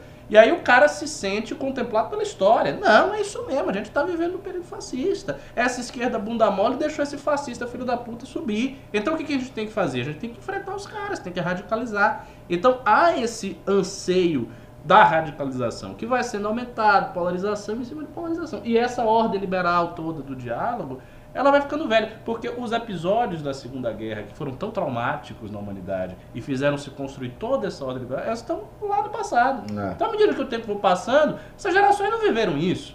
Então, essas gerações, nossa geração, não sabe o que é fascismo mesmo. Não sabe o que é comunismo mesmo. Não viveu, não viu. A gente tem uma, um- um- uma memória histórica que nos chegou através de filmes, de livros, mas não viveu. Então, se você não viveu aquela situação, você não saiu traumatizado. Se você não saiu traumatizado, você está disposto a encarar a situação de novo. Agora, existe uma deficiência de, educacional na nossa geração que não é que ela não sabe o que aconteceu. É, o problema de quem eh, não eh, sabe um pouco é que ele começa a montar teorias em cima de um pouco e não do que realmente foi. Então, o que, acontece? É, as pessoas aprendem na escola que teve a Segunda Guerra, veem na TV filme de Segunda Guerra, então elas se, se apegam muito mais a, a pontos estéticos. Pontos estéticos. E a um esquerda é grande mestre em pegar pontos estéticos e falar, ó, aqui é o diabo, esse é o diabo, porque ele parece o diabo, ele tem cabelo de diabo. Então você tem é, um partido político como o PT montando uma estrutura de poder igualzinha a nazista, mas daí você tem na direita alguém que tem um cabelo igual ao do Hitler, ele é nazista. E não quem está agindo como nazista. Exato. E a esquerda é, assim, é mestre em fazer isso. Hum. E, e- ela vem é, a conta-gotas, colocando isso na juventude, como o Renan falou, desde os anos 90. Porque é, você vê alguns raps que vêm da periferia, sempre colocando pro pobre que é, a vida é dura, porque da ponte para lá o branco tá vivendo bem. E a, a mocinha... agora- Então, é, são pontos estéticos, entendeu? Uhum. Que não... Agora, eu só tenho um detalhe na tua análise que eu discordo. quando você, você caracterizou a direita muito por esse estereótipo. Não, são virgões, dentro de casa, não sei o quê, carolas e tal. E aí a esquerda seria diferente. Mais ou menos. Você sabe que tem muito jovem revolucionário que defende teses assim, e temos que matar a burguesia. Muito, está surgindo muito, porque eu acompanho. Que é a cópia do direitista virgão que você descreveu. Tipo, ele é isto, só que na esquerda, com sonhos tresloucados de revolução, morticínio e derrubar a burguesia, mas na prática, ele é um fracote. Eu conheço vários. Eu, por exemplo, eu tive amigos que são, são do PCB e tal. Você precisa ver a como é a galera. É tipo um menino que tem 50 quilos. Você dá um sopro, o cara cai. A menina gorda pra chuchu, lenta, não vai matar ninguém.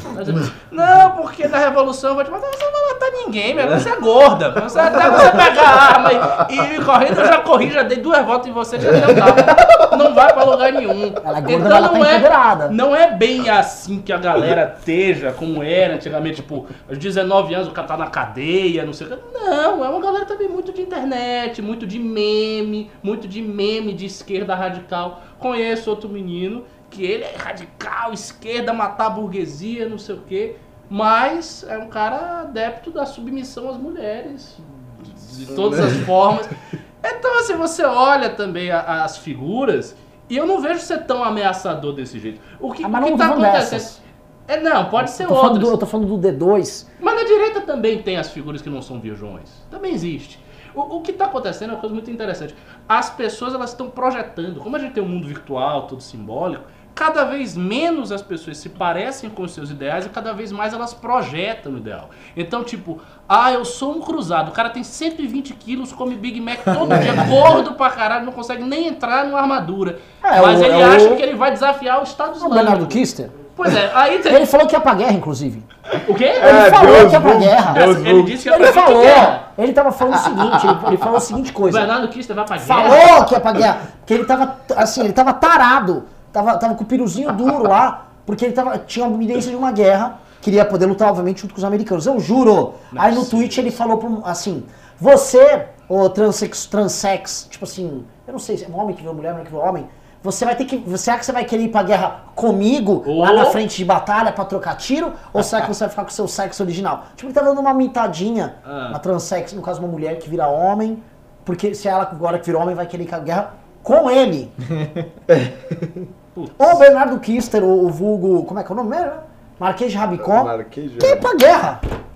Pois é, é isso. As pessoas ficam projetando. E nas- nessa esquerda revolucionária, tá surgindo, que eu acompanho, tá surgindo um bocado de gente que é exatamente assim. Então as menininhas, tipo, fã de anime, menina tem 50 quilos, toda malucada, com cabelo azul.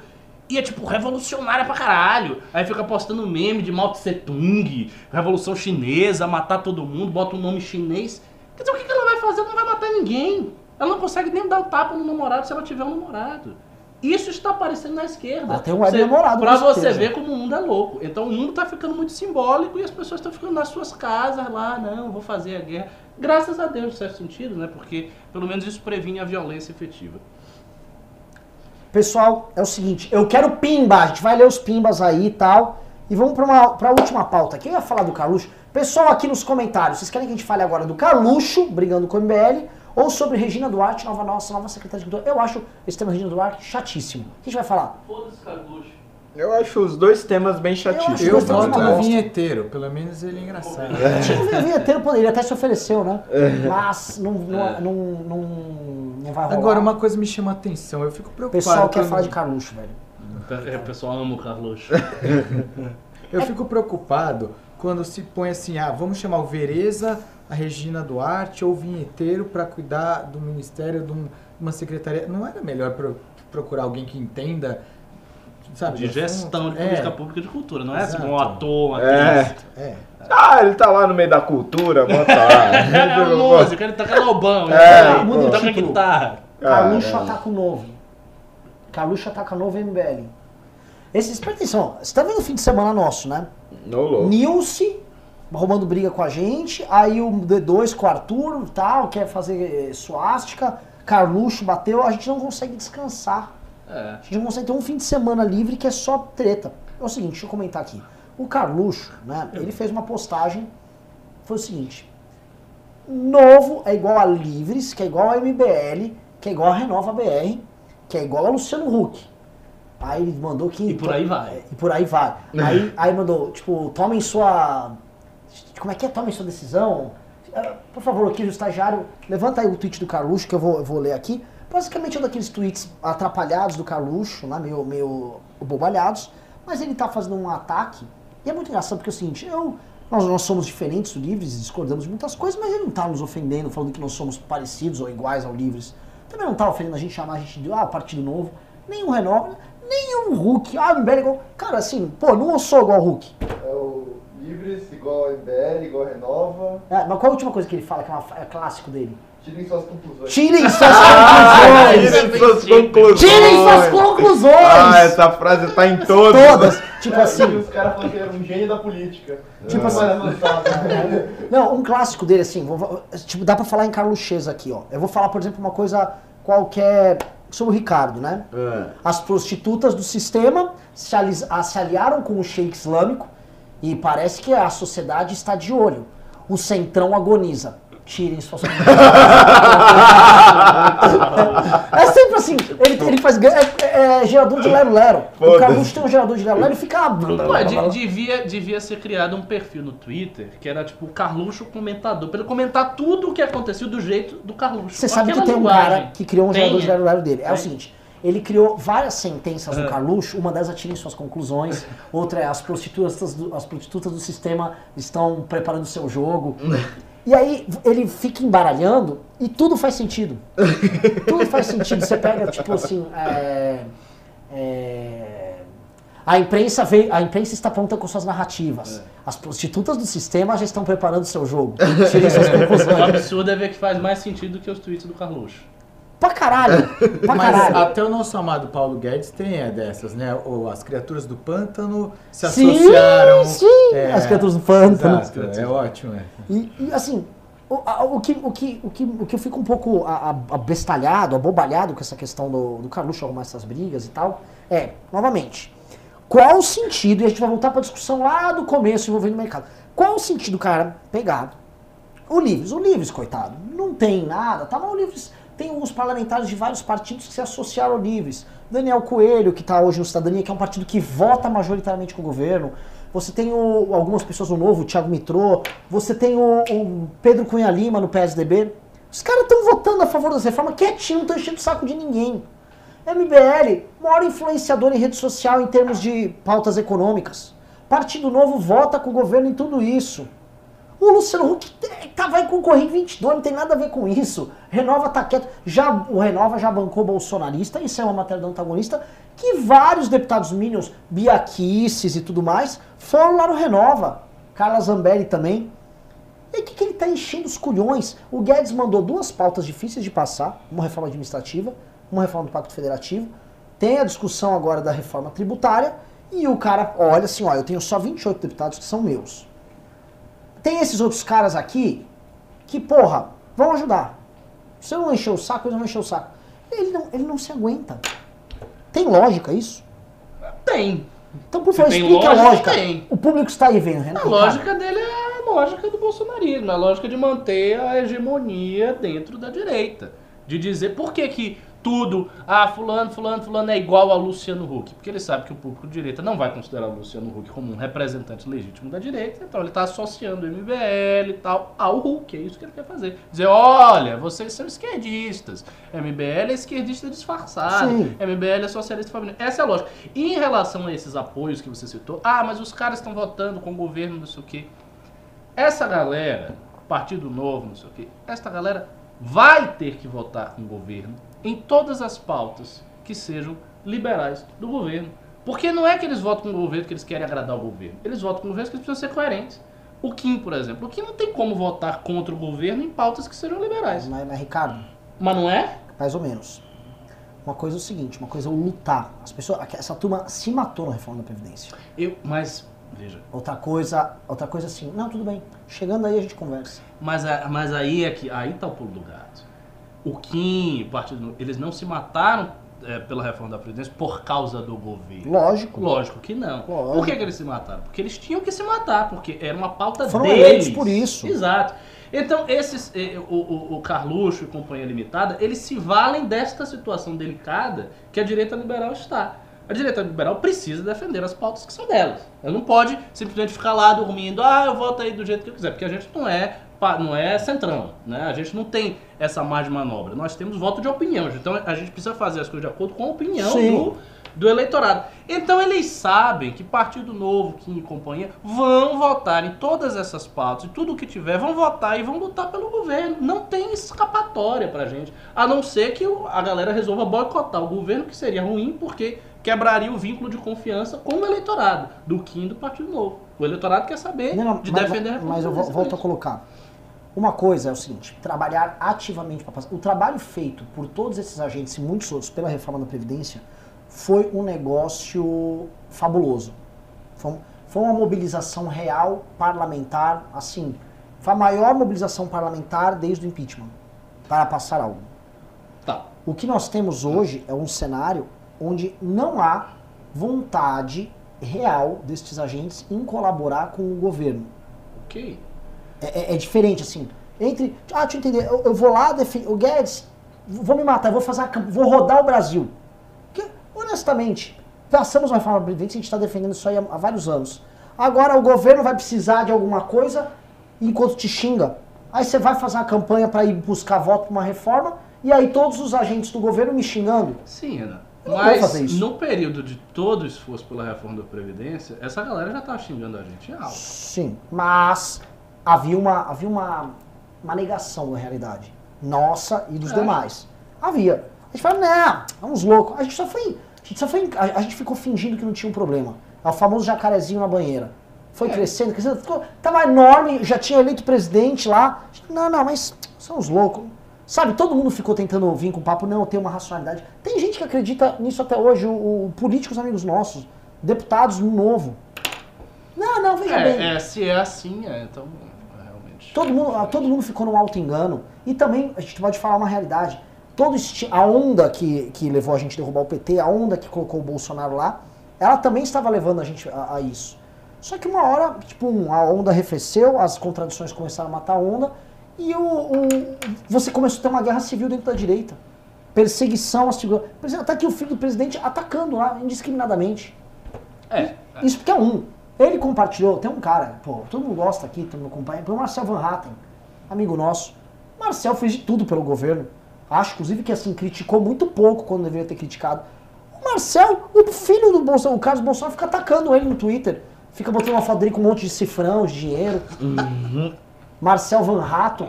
Fica esse Van bosta do Carluxo. Sério? Sério? Teve É, isso? Tem, eu te mando aqui. Tem sentido? é. Não, porque eu, eu não tinha visto dessa perspectiva que havia um alto engano. Pra mim, a defesa da, da reforma era simplesmente pelo fato de que é uma pauta nossa e que a gente tinha que prestar contas ao eleitorado. Agora, se tem essa, esta, digamos assim, essa diferença de nível, de gradação aí, tipo, tudo bem, vamos votar de acordo com as pautas que são nossas, mas ele também não vai se esforçar demais, não fazer o trabalho no básico. É o que eu, assim, Ah, é, aí a coisa muda de É o que eu tô vendo, porque assim, Aí a coisa vou dar um exemplo, todos eles cumpriram, assim, os deputados liberais, eles estão, são disparados os melhores liberados, de- deputados na Câmara. Em termos de você pega o Kim e o Poit, separa eles do resto, Kim e o Poit, é fabuloso o trabalho deles. Paulo Martins tem um belíssimo trabalho, outros que, vamos dizer, foram canonizados se tornaram liberais, o Jerônimo Gergen, Plau. Você tem bons deputados ali, estão fazendo um trabalho muito bom, e eles estão trabalhando a contento. O Kim, por exemplo, ele, ele já vai começar esse ano tocando a questão da prisão em segunda instância, Sim. tocando mudar o modelo eh, de fundância, modelo eleitoral, e com a relatoria do licenciamento ambiental, que é fundamental, fun- absolutamente fundamental para o Tarcísio. Você tem a possibilidade dele pegar uma outra relatoria grande, em parceria com o Poit, que está trabalhando super bem nisso. Esses caras podem continuar essa agenda deles, paralelo, atendendo o que o eleitor deles eh, fez, e não precisam ficar se esforçando agora para ajudar o Carluxo. E não é que eles estão traindo eleitor, eles não estão traindo eleitor, eles estão simplesmente cumprindo aquilo, mas estão falando, ó, eu já tô, eu tô, eu tô cuidando, eu sou um deputado. O problema é que você teve esses deputados, você teve bons figuras que são influentes no debate público, que fizeram, viajaram pelo Brasil, participaram de debate na Jovem Pan, rodaram, E esses caras, eu, eu não vejo por que eles deveriam fazer isso. Ah, tudo em nome da. Cara, tudo em nome da agenda, eu sei, só que é o seguinte: pra eu poder defender a agenda, eu preciso estar popular. E eu não vou estar popular enquanto ficar porra do filho do presidente e a máquina da república me destruindo pelas costas. Aí meu poder de ajudar numa reforma diminui. A puta de uma filha da putagem. É tipo o escorpião que vai em cima do sapo pra atravessar o rio e, e mata o sapo. O Carluxo é esse escorpião. Ele quer usar os liberais pra atravessar o rio e matar o cara no caminho. Vai tomar no seu cu. É isso. Tá, ma- mas uma dúvida que eu fiquei aí. Porque eu, eu sempre fui um Falou grande... pouco, Holiday. Cadê? vai não, não, vai não. passar o pano aí? Não, então, mas é, aí é que vem a minha dúvida. Eu sou um grande estudioso do filósofo Carluxo e eu sempre em minhas análises eu percebi que havia não só uma mensagem implícita que o eleitor não conseguia perceber numa primeira leitura, mas a mensagem era sempre enviada no momento adequado. Cê- Por, por exemplo, no Novo Testamento você tem lá as várias cartas e tal, são enviadas à igreja quando existe alguma, alguma divergência, o pau tá quebrando lá e tal, não sei o quê. Então o Carluxo, quando ele envia a mensagem, é porque alguma coisa está acontecendo. E ele quer enviar uma mensagem sobre a- a- aquele acontecimento. O que, que está acontecendo para ele enviar isso E agora? aí eu complemento dizendo que grande parte da, da- do apoio bolsonarista é, tem em mente assim, por que, que eles atacam tanto certas pessoas, assim, bate na gente, por que, que tá atacando? Mas vem aquela coisa, ah, eles devem saber alguma coisa que eu não sei. Então fica aquela coisa é, no ar. Eu hum, fiquei bem chateado quando eles começaram a atacar o MBL, depois o Novo, tal, até chegar no Van Hatten, que puxa, quem ataca o Van Hatten se não for de esquerda? Mas ao mesmo tempo o povo deve falar, deve ter alguma coisa que eu não sei. Sim. O que eu acho é que está chegando num momento, num limite, em que certas pessoas já estão começando a prestar atenção e falar assim, pô, eles também estão começando a atacar erraticamente todo mundo. E tá. Exato. A isentosfera tá crescendo Exato. isentosfera. O, o maior problema, assim, é que eles acham que. deve- Assim, é difícil é, entender racionalmente isso.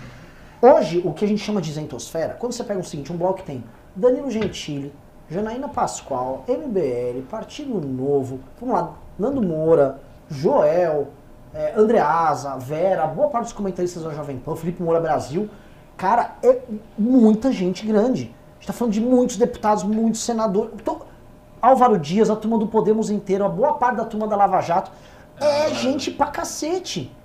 Puta!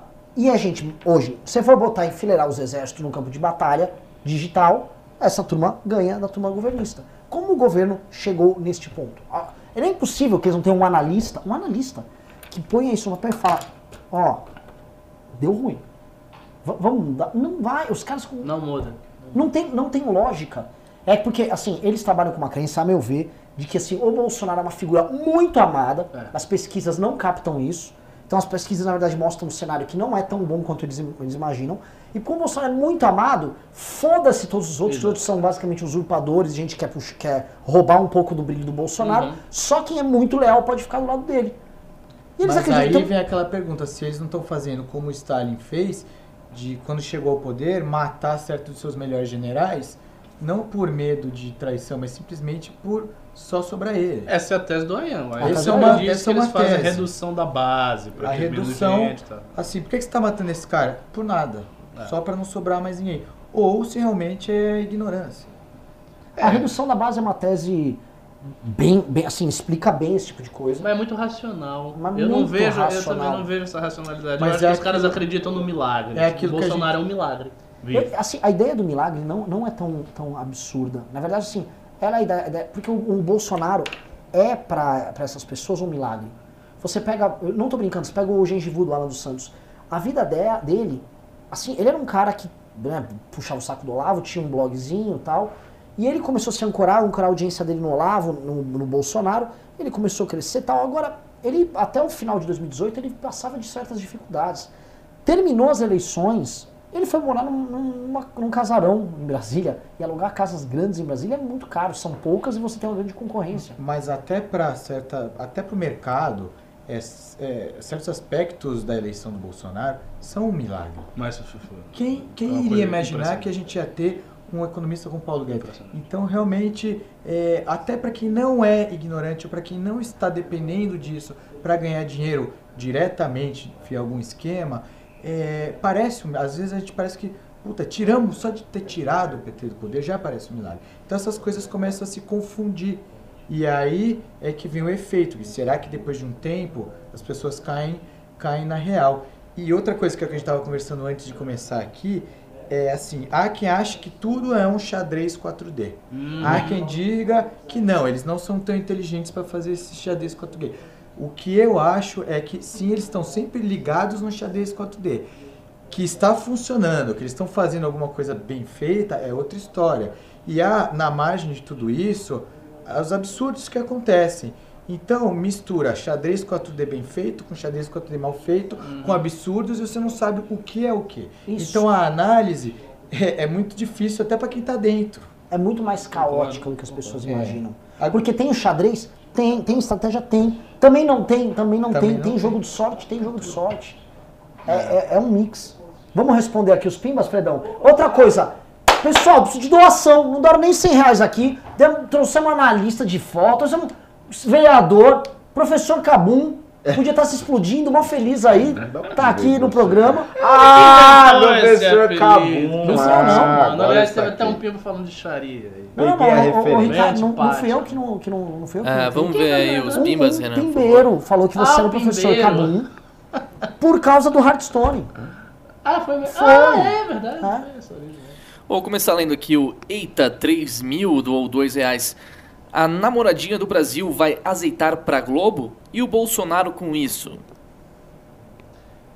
Hum, Ah, Regina a Duarte? Regina Duarte era muito bem quista na Globo, né? Mas, Claro, ela fez a carreira dela inteira. mas não na é Globo. ela que libera verba pra É, não Globo. é ela, não, não tem muita ver. Tipo, talvez ela possa usar a lei do audiovisual para usar influência para que a Globo consiga pegar, passar os projetos dela no lei do audiovisual. Não, ela não vai. Mas peraí, ela é super queimada na Globo, não é o contrário? Há Não, quantos não. anos ela não faz uma novela? Mas ela tá, ela É, tá meio tem- que, tem- que tem fo- ela tá meio que Eu lembro que desde que ela fez aquela propaganda pró-AS, o anti-PT, simplesmente ela Não, sumiu se, da se ela não tá queimada agora, ela se queimou, né? É. Porque assumiu Qual a foi a Secretaria de Cultura que- do governo Qual Bolsonaro. foi a última novela que você fez? Eu lembro É, de é, aquela que ela, o filho dela morreu, é, a- quando era moleque ainda. Tem bastante tempo. Mas ela sempre tá naqueles hoje é um novo dia. Ah, é verdade. Não, Não, sei, é viu? mulher. Será que nesses últimos ela não teve? Não Eu acho que tava.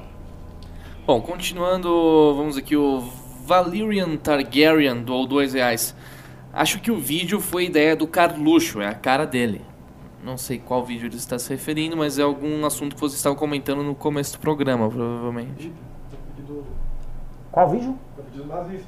Ah, o vídeo do nazista? Não, não Ah, acho que não. não, não. Também acho que não. Bom, ok. André Musel doou 2 reais. Fernando Pano Holiday é o melhor vereador do Brasil.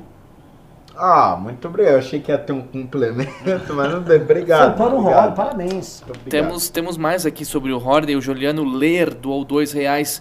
Holiday é o único vereador federal que confiamos. ah, só tem dois no Brasil, pô. Fábio Roda, eu posso falar hoje em dia o seguinte, que o, o Carluxo ele não faz o papel dele de vereador, então ele não brilha por ser vereador. Mas você é o vereador nos últimos quatro anos que foi mais comentado.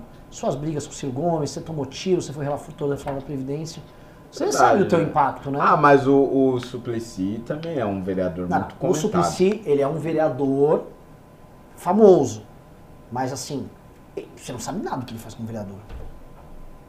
Você até teve aqueles projetos bosta, como aquele que Tivemos aqui um são- são bem- Amazing. Tivemos um Ah, Amazing. É uma boa análise. Eu acho que o Holiday ganhou muita força com o negócio do Uber, né? Ah, Muito. teve isso também. teve Isso assim, a população se sentiu completamente sozinha e aí, puta, tinha alguém, um lá pra defender. E vamos lembrar, o Dória traiu o eleitor dele e foi lá fazer lobby com foi o momento verdade. que eu virei a chave com o Dória. A Foi partir erguido daí eu falei, acabou, esse cara acabou pra mim. Tal, é. Você não sabe, você acredita, só pra lembrar, a gente fez um protesto na época, janeiro de 2018, Isso. a gente fez um protesto contra isso, e aí a gente tomou uma multa da prefeitura É. de 60 mil reais do Dória. né. Olha, assim, o. P- o PT não fez isso com a gente. E eu lembro de um caminhão né? que vocês Nossa. colocaram ele lá, ninguém queria ele Sim. lá. Um pouquinho antes das eleições, Sim. né? Ok. Tivemos aqui o Lorenzo Peterlini Chierigini, que doou dois reais. Ele falou, salve, Holiday. Opa, salve. Nossa, a galera tá, tá meio holidayana hoje, né? Ah, mas, posso falar? feliz, Pois tô é, pois Ó, animado. é. gente, posso falar? Façam mais isso que o Rolê tem problemas de autoestima. ele acha que eu sou só um negrinho. É verdade, ele se diminui. Você é um bosta, mano.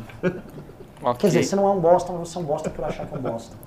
Alessander Mônaco, sim, ele doou 100 reais. Ele falou: precisamos nos fortalecer para combater esses extremismos de esquerda e de direita e ainda colocar essas reformas para andar para o Brasil alavancar. Hashtag amazing.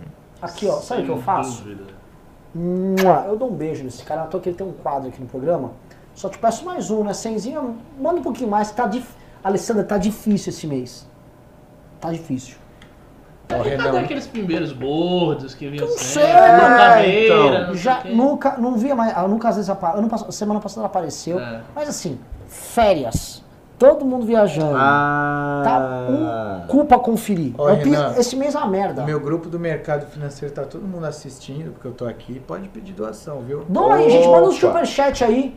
Pô, Manda o superchat. mercado financeiro? Cara, pessoa que tem dinheiro, bota aí lá uns 300 conto aí. Pô, Pô, uns trocadinho aí, A gente é pobre. Qual é que é? Tá difícil. Continuando, temos aqui o Anderley Pastrelho, que doou 10 reais. O Jair Bolsonaro gerencia os filhos dele? Pensei que fosse os ministros que fizessem isso. Imagina quanto sapo um Guedes tem que engolir por causa dessa turma. Olha, vários ministros já engoliram muito sapo por causa dessa turma. Eu vou falar nem o, o do Guedes, eu vou falar a Tereza Cristina, que foi obrigado a passar os seus quatro primeiros meses de ministra apagando incêndio causado pelo Felipe Martins e pelo Eduardo Bolsonaro. Que eles entraram, vocês vão lembrar, eles entraram no governo falando o seguinte: vou mudar a embaixada para Jerusalém e com aquele discurso, os chineses estão comprando o Brasil! Só os maiores clientes do Brasil, que é a China, e os maiores compradores de carne halal. O Brasil é o maior vendedor de carne halal do mundo. Ela teve que passar um pé, fazer um périplo. Vocês vão lembrar, ela viajou, teve que ficar.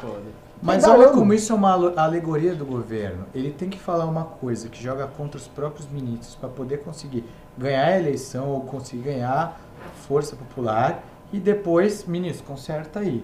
Essa é uma alegoria do governo. Mas Não, mas é, funciona nessa explica. dinâmica Assim, mesmo. o governo funciona nessa Isso dinâmica. Só que funciona. tem um problema. Eu não acho que ele ganhou um voto a mais com isso. Ah, eu, Você acha assim, o- o- na hora de tomar a decisão. eu tenho Ricardo, alguns que grupos tomar de a tia, decisão. tiazonas do, do WhatsApp. Cara, não é que ele ganhou o voto, é que, tipo, as pessoas esperavam que Espera. quando teve a treta de Jerusalém, ele se posicionasse desse jeito. Assim Porque o como- eleitorado dele é assim pró-Israel. como muita O eleitorado dele é não, contra o- a militância dele. Mas, mas pessoas que levantaram, cara. Muita o cara não teve campanha. Concordo, Ah, Ricardo, concordo, campanha. concordo, mas é, é aquele tipo de coisa assim. Ele poderia manter esse discurso, tá? Ele não precisava. O Trump não fazia exatamente assim. Não porque- era igual. Assim, o, o Brasil. Tá, é- é- ele ganhou, ele entrou no governo, ele simplesmente não precisava comprar essa. Quando o Lula ganhou, o Lula ganhou cheio de, cheio de bravata. Aí nas vésperas da eleição ele já mandou aquela carta aos brasileiros. Quando ele entrou, ele chamou o George Bush, ele fez um costelão com aquele Sérgio Lorenzetti lá, na, lá no Grande do Torto e deu costela pro Bush e foda-se que eu falei. Eu Olha acho só, exatamente Eu acho que a campanha o do Lula- Lula foi bem tradicional, em certo sentido. Não foi como a do Bolsonaro. E o Bolsonaro Lula- dependeu vitalmente Ele da chegou como um cara louco que, que quis mostrar que era equilibrado. Exatamente. O Bolsonaro não, ele foi eleito como um cara, Como um cara louco que é pra chegar louco. para mostrar louco, se é louco. a última coisa que o público dele quer é que ele agregue. É, o público quer que ele entre quebrando tudo. Por Exato, exemplo, é eu acho que para mim o melhor termômetro de como tá a política, por exemplo, você tá num grupo onde tá a tua tia-avó, a tua avó, a amiga dela que joga tranca com ela, porque é ali que você. Ah, É é Eu tenho uma rapaz. tia avó que ela todo dia me manda 50 coisas no inbox do Facebook, eu nem uso mais Facebook. Só chega coisa dela e assim, agora Bolsonaro tacou pra fora o pessoal da Amazônia tava a ponto, assim, são coisas que eu até minimamente acreditar, mas assim, vindo dela eu já falo, não, isso aí é, é, é isso, entendeu? É, eu acho que é- esse é o termômetro. Eu também Ma- acho. Mas, assim, eu ficava. Eu, eu, eu aumentava o impacto disso anteriormente. Porque teve uma época do ano, a gente comentava aqui, havia os youtubers de direita. Surgiram uma nova leva de youtubers. Né? É, Vocês nem vão saber, a gente tinha como Canal Universo, blog, vlog do Lisboa tal. Que era uma galera que, assim, eles vocalizavam só esse discurso. As preocupações eram exatamente essas. Mas assim. E eles essa existiam. decadência toda foi pós-Flávio. Sim. Não, não, esse- esse- não foi por causa do Flávio da tribunais deles. Esses caras eles estavam na iminência de dar um golpe de Estado pro, pro público deles. Esses caras, você, pô, a gente foi. Ah, eu entendi. Que eles prometiam que A ia ter não cara deles, assim, de ficou Bolsonaro entrou, ele vai fechar o Congresso. Entendi. É. né? Eles estavam o seguinte, eles estavam. Como é que eu posso falar assim? Eles estavam no meio de uma revolução, eles acreditavam que o Bolsonaro ia dar um golpe. E eles estavam crentes disso, eles estavam, capitão, estamos o, prontos. o blog do Lisboa Mas, anunciava isso É, todo mano. dia tem o golpe. Mas eu tenho uma tia avó que fala, estamos prontos. Ela tá com ela dorme com a colher de pau todo dia, fronte. Agora, Estamos prontos. eu, eu acho que uma coisa que até a, o- a turma do Carluxo acaba aglutinando vocês com o centro no meio do mar e tal. É, por exemplo, vamos pegar a pauta do, do, do Macron versus Amazônia versus Brasil. É, eu ouvi muita gente assim de centro e mais politicamente correto falando, não, porque é um absurdo. Agora o que eu ouvi no mundo real foi, é isso aí, esse filho da puta desse Macron levou o que tinha que ouvir. Xinga a mulher dele.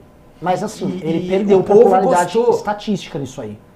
É, Estati- Assim, o problema a gente não pode olhar assim, a, mi- a militância gostou, várias pessoas, porque a gente mora em São Paulo, que é um estado que a aprovação dele é um pouquinho maior do que a média, e julgar isso pelo todo. mas o todo é muito mais ignorante que o Não é. Brasil. Vou pegar um Em exemplo. O, o Ceará, que é um público mais ignorante. A aprovação do Bolsonaro é 7,8% no Ceará.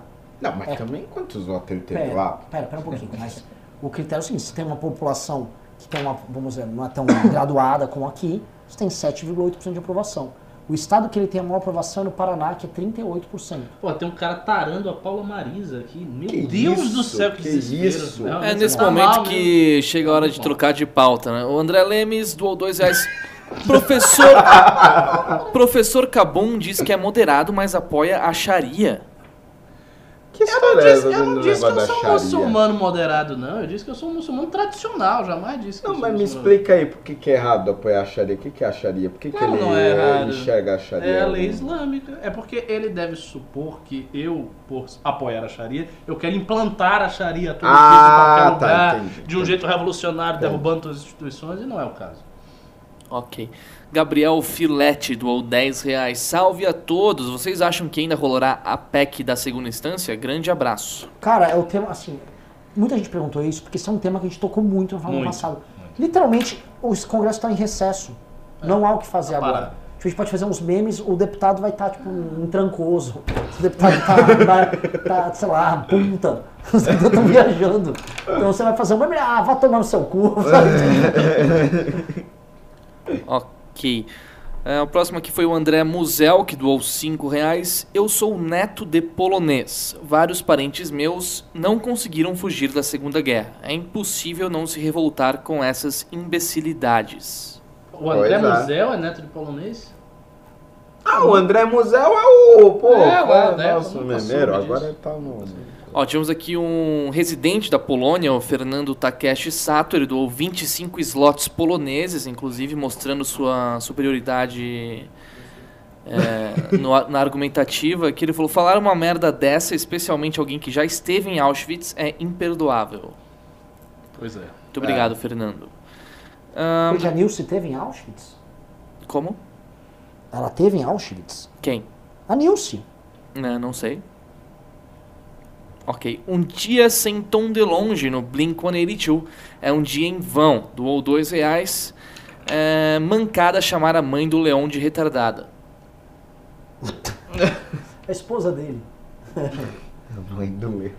Depois o Lorenzo Chierghini doou mais dois reais. O que vocês acham da candidatura da Joyce? O que vocês acham da candidatura da Joyce? Eu acho que Não é problema nenhum.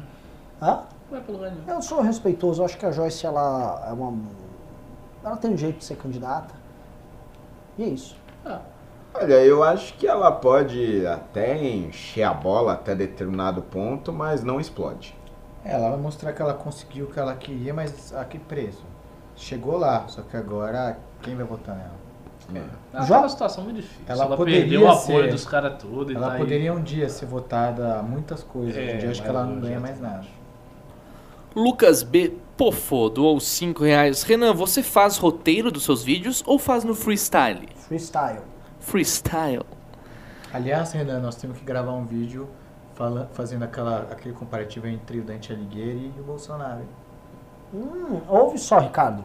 Qual é o É, comparativo? e- é, para quem já leu a Divina Comédia, é, no canto 33 tem uma história a respeito de um conde, chama Conde Ugolino. E ele era um ex-militar e político. E, ele tinha grandes desavenças com o antagonista político dele. Vamos colocar aqui o Bolsonaro e o Lula. E por conta de traições, ele foi preso na Torre de Pisa eh, junto com seus quatro filhos. E o que, que aconteceu? Ele foi obrigado a comer, devorar os seus filhos conforme eles iam morrendo para poder sobreviver. Então a gente já tem uma analogia é, a respeito de que se o Bolsonaro não segurar ou devorar os filhos dele, ele vai acabar que nem o Conde Ugolino, que acabou no inferno sendo obrigado a devorar pro resto da eternidade o crânio do, do adversário político dele. Então, assim, se o Bolsonaro não tomar cuidado com os filhos dele, ele vai acabar na mesma fossa do Lula, entendeu? E os dois se matando e ninguém mais vai dar Pô, você, é, foi um negócio interessante isso aí.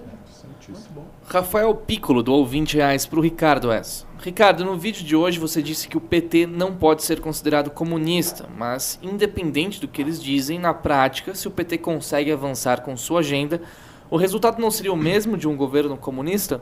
Não, Não. não, não seria não. Assim, o, o PT nem nas, nas formulações teóricas que ele fez chegou perto de um controle da sociedade que os comunistas propuseram. Por exemplo, você pega esse negócio da regulação da mídia. O PT sempre quis fazer regulação da mídia, não conseguiu fazer, mas queria fazer regulação da mídia. O que, que era a regulação da mídia do PT? A regulação da mídia do PT seria algo muito comparável, muito parecido com o que foi feito na Argentina pela lei de medios. Seria aquilo ali.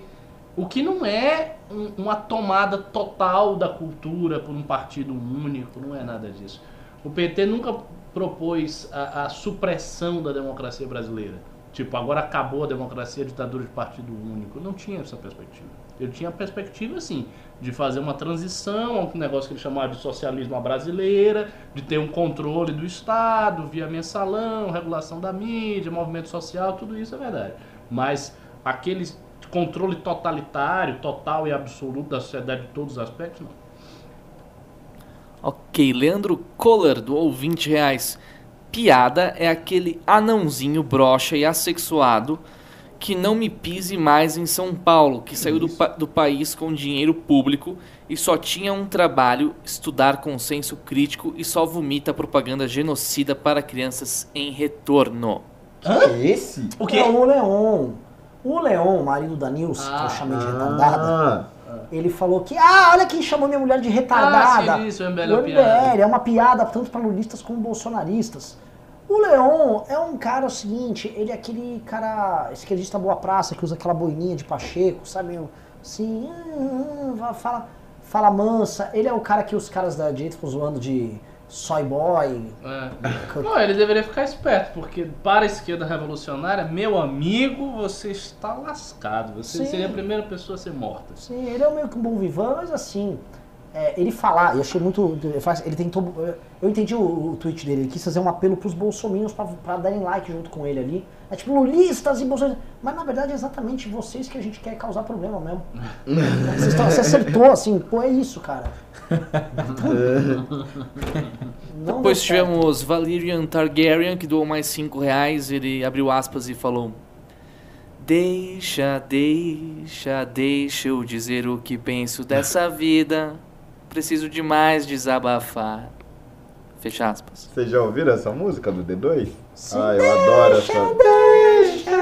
Pô, eu achei que era Wagner isso.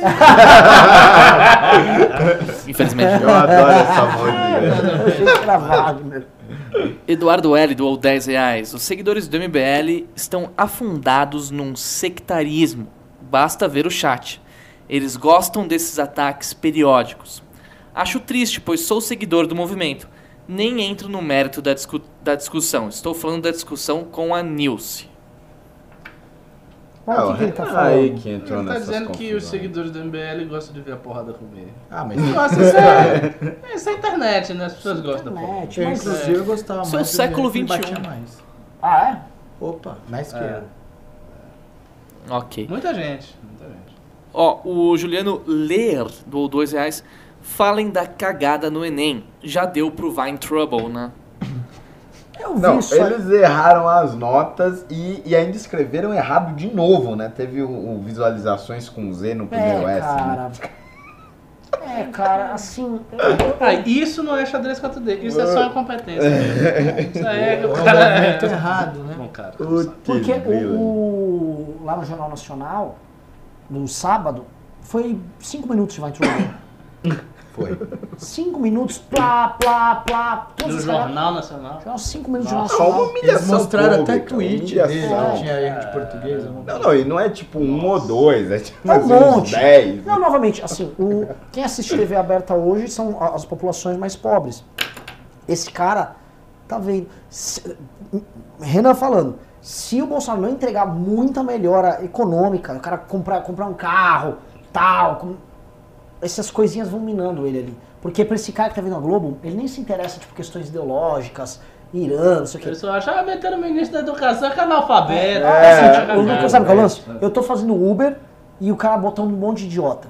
Pra esse cara, é essa a imagem que tá chegando. Mas tem uma coisa, É, o PT já exatamente. esgotou isso, porque o PT põe muito analfabeto e muito cargo. Se o bolsonarista, o Bolsonaro colocar analfabetos também, vai ter que ser muito mais analfabeto que o analfabeto do PT, porque senão isso não vai causar tanto impacto. Ah, mas o Weintraub, ele, É. ele, ele barra. Não, não, a gente nunca teve, a gente nunca teve um ministro da educação que cometia esse tipo Você de... tinha, por exemplo, a Dilma. A Dilma falava muita merda. né? Só que a, a imprensa, tipo assim, tô falando a impressona, vai, a Globo, ela não ficava explorando igual ela explora isso aqui. Aqui ela vai lá, mano, requinte de crueldade ali. Né? Um ministro no Twitter, blá, blá, blá. Mano, Não, ma- mas, pelo amor de Deus, a gente nunca teve um ministro da educação que É fazia que o problema é que é o isso. educação. Isso daí é tipo É, assim, tipo, isso o não, ministro isso da a Educação gente... escrever o ministro da português, cultura é, isso falando, não tem, nós nós vamos ouvir aí um... um Mas-. Não, mas ele, pô, Ele teve erro de português no Twitter, sim. Teve, Teve? Teve? mais de um. Teve? Mas não na época do ministro. Ah, Depois. tá. Então, Entendi. aí ele. ele é, comuni- é comunista assim na Globo e eu nem eu menciono. Ah, você vai falar de um tweet, né? Mas olha só, se você me falar assim, porque ambos falam mal, Bolsonaro e Dilma. Qual é o presidente que fala pior? Vamos falar Dilma. Eu também acho. É. E, e isso vale para vários ministros do PT versus do Bolsonaro. Ou qualquer cargo. Então, assim, tem que ser muito ruim ainda, pra muito pior, para conseguir superar a fama é, de, de É. ignorante de certos. Não, o PT tá muito queimado. O PT É. voltar, o PT tem que E fazer. sabe o que eu, eu olho? Eu olho, eu olho o Collor. Se bem que a galera vai esquecendo também, viu? Tem mais Mas, três mas olha aninhos. só, né? isso sempre foi a, a ideia, Exatamente. a ideia da direita. É vamos colocar o cara que vai conseguir brigar com o PT primeiro e depois a gente refina até chegar num partido novo. Sempre foi a ideia. A gente sabia Não, que o, o inverso não. Mas do, do eleitor, talvez? do eleitor, o Não sei inverso nunca ia funcionar. Vamos entrar com um cara refinado e depois descambar pra um cara meio ignorante. Não, mas muita Não. gente já me disse isso. já vi. Bolsominhos. Eu vi, sabe quem disse isso? O, o próprio Paulo Guedes. É, muita Sim. gente já disse isso. Acredita assim, não, depois, agora tem que quebrar essa coisa da Isso. esquerda. É que não tá quebrando, né? Também não tô... Não Temos tá- que não ver tá os próximos capítulos, a gente tem que esperar o Congresso abrir agora e tal. Mas assim, o Bolsonaro é aquela primeira broca que você põe pra furar o, o cimentão, entendeu? Depois você vem com aquela outra broca. É o que Você é- tá vindo exatamente com a tese que acho que ficou na cabeça de todo mundo que é eleitor. Não bota esse louco aí, vamos botar. Tá Caralho. Caraca, o teto tá desabando. Ó, galera, manda doação Deus, aqui, nosso gente. teto começou a desabar. Daqui a É pouco a assim, gente morre aqui. Alessandro Mônaco, vai ficar por isso mesmo? Acabou de cair um pedaço do teto aqui na minha cabeça. Você já, você já ouviu falar de um, de um conto chamado The Sky is Falling? Não. Tem um, tem um, des- é um, é um conto, eu não sei se é do La Fontaine, de quem que é. É, me desculpa se estiver falando de quem é errado, mas é a Disney fez um curta e é maravilhoso, chama The Sky is Falling. E é um galinheiro e tem lá, tudo funciona a, assim, você tem o galo, que é o, o defensor, as galinhas que fofocam, os bêbados e tal, e tem o pintinho burro. E aí a raposa ela quer entrar nesse galinheiro e ela não consegue, porque o sistema, a sociedade lá está funcionando em cima de uma da hierarquia do galo. E aí ela pega pelo pintinho e fala, o, o, o the sky is falling, o céu está caindo. E aí o pintinho é burro e ele, que nem aconteceu com, com ela, cai uma, é, um pedaço de pau pintado de azul. E aí cria um, uma zona assim dentro do galinheiro e, o, e o, a raposa entra e come. E é uma alusão ao comunismo. É como o comunismo entra na, na sociedade é, mexendo com a cabeça do jovenzinho burro. Muito interessante. Se depois eu me puder. É, só procurar Desse Cais fala em Disney, tem no YouTube, é bem interessante. Muito da hora. Muito bom. Ah, vamos continuar aqui. O... Ninguém doou. Lucas Miranda doou 5 reais. O Renan chamou a Nilce de retardada. Ela mordeu. Discorram. Já foi discorrido, acho, por bastante tempo aqui na pauta. Por algumas horas. por algumas horas. Depois você pode assistir o replay no. ah, onde vai? No Spotify e outras plataformas de streaming. Temos lá o nosso podcast, que é o MBL News, é simplesmente o programa colocado lá depois. Ah, depois tivemos a Isabelle Wiesbeck, que doou 10 reais, não deixou nenhuma mensagem, mas muito obrigado pela doação. Um beijo para a bela senhorita Isabelle. Depois o Leandro O doou 10,90. Holiday é pré-candidato a vereador esse ano? É, sim, eu sou pré-candidato a vereador. Seu sobrenome é o quê? Meu sobrenome é. Qual era o meu sobrenome? Não é Coragem, pô, era outro. Não, não, você, você tá com a Feriado. não é É coragem. Coragem? É feriado. Feriado. Eita, 3 mil doou mais 2 reais. Chamem Eduardo Marinho, poeta de rua, um dia no MBL. Quem é? Ok. Não conheço. Vamos anotar aqui. Abílio Marcos doou dois reais. Direita pode trabalhar nos movimentos sociais? Oxi, você pode trabalhar Ah, pode direito fazer no o que movimento social? Claro. É, claro. Você não pode trabalhar no movimento que você é de esquerda, né? Porque aí É. não tem muito sentido. E se for um trabalho administrativo, ainda pode. né? Pode. O cara chegar lá, secretário e tal. Sim. Ah, a gente já teve funcionários aqui de esquerda. Depois tivemos aqui o Rodrigo, que doou dois reais. Ó, entrou um pimbaralho aí. Uau, um pimbaralho, um pimbaralho, olha, olha, olha, olha, olha, olha. Mas primeiro vou ler aqui o Rodrigo, que doou dois reais. Quero saber o que vocês acham da Vaza Jato de hoje. Ah, eu não vi. É a Vaza Jato Sem que mostra as relações Nobody do cares. antagonista é, com o pessoal da operação. E, assim, eu não vi isso tão expresso nas conversas, mas tentativas de, vamos dizer, do, do operação usar o antagonista para afetar o game ali. Né? E aí eles fazem críticas tipo, ah, qual o papel do jornalismo nisso? Não sei E o teve impacto isso. Nada, ninguém vi, comentou isso hoje. É, mas eles soltaram hoje porque hoje vai ter o Sérgio Moro na, na no Roda Viva com a Vera. Não, vamos perguntar a ele. Exato. Ele que tem que estar Por isso que eles preparado. soltaram isso. Ok, tivemos aqui 150 reais de The Closing. Ela falou o seguinte: Pimba para agradecer o box que recebi. Muito obrigada. Mas Renan, você não assinou meu livro. Nossa. Carinha triste, choro. The Closing, pelo amor de Deus. Pelo amor de Deus, The Que Closing. isso. Eu, eu posso Tensão. mandar, assim, vou, vou, vou, vou, vou- dar um jeito nisso. Porque é um super primeiro, The Closing já tá merecendo, tá merecendo uma estátua aqui também, uma, uma foto. Preciso de uma foto sua pra gente poder fazer sua... Vou recompensar, você vai ter uma foto aqui montada. Será? Vamos ver isso aí. Ah, tivemos aqui também o Adriano Santos Ferreira, que doou 15 reais. Ele falou: Léo estopa no MBL? Acho que deve estar falando que você parece o Léo Estopa, talvez, que é uma pessoa nova que tá aí. Mas não parece, não. Não, nada a ver com Falaram, falaram que ele parece seu irmão. Fa- parece. É porque ele parece o meu pai. Olha pra ele. Não, o seu pai, ele parece mesmo. Pra caralho. Bastante. Caraca! Não, é parece. mesmo? Vocês acham? Parece. O- Olha É que- bem, ó, ó, é a por causa do cara do cabelo, dele, você acha que parece diferente. É Estavam falando é, ó, o nariz, o verdade. olhar. Nossa, mano, muito é-. No chat estavam falando como o Salsicha mudou esse ano. Bom, ah, continuando aqui, estamos no final, estamos acabando nossos pimbas. Ah, o Leandro Kohler doou mais 5 reais. Desculpem-me, me exaltei com o cabeçulinho. Eu gostaria de ver é o feriado como deputado federal, a ZAP. Ô, louco. Chegou lá um dia, hein? Ah, é o seguinte, vamos lá. O Freado tem que ser deputado federal já em 2022, junto com o Kim. Que isso? Você vai ser. Que isso? Você vai tá, tá mas isso tá profetizado. Que isso? Profetizei. Essas profecias dão azar, hein? Tá bom. Minhas últimas todas deram muita sorte pra vocês. Ok, agora o último pimba do dia, finalmente às 10 horas em ponto. Vamos lá. O Lauro doou 5 reais. Ele está fazendo uma denúncia.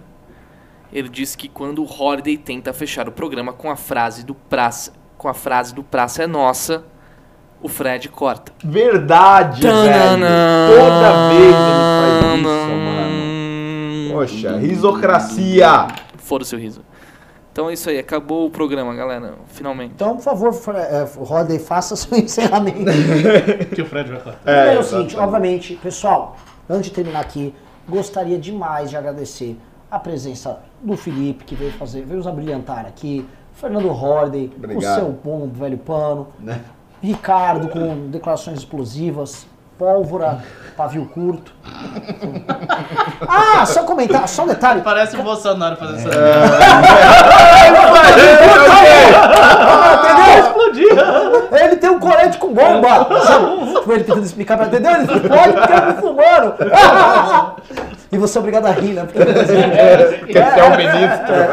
Você, se explode, né? Porque ele come esfirra e se explode.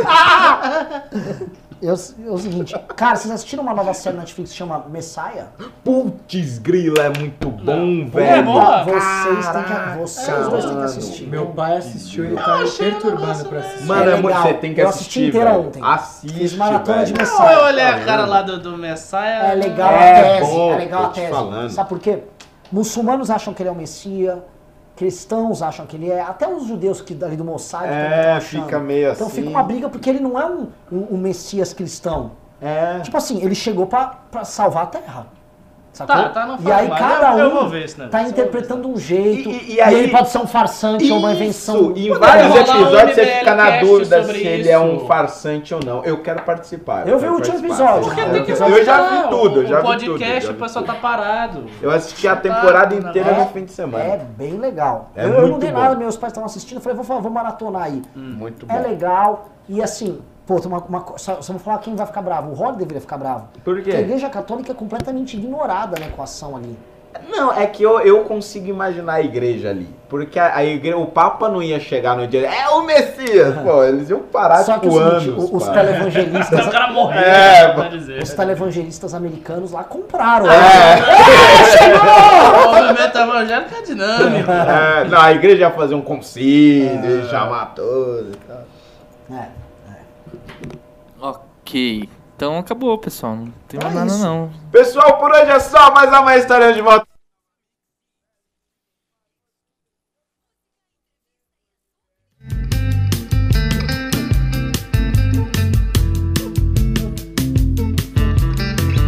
Nossa, ele pegou, me, me pegou de surpresa que quase não deu tempo de eu cortar. Isso aí, pessoal. Ah, tivemos mais um bimba aqui.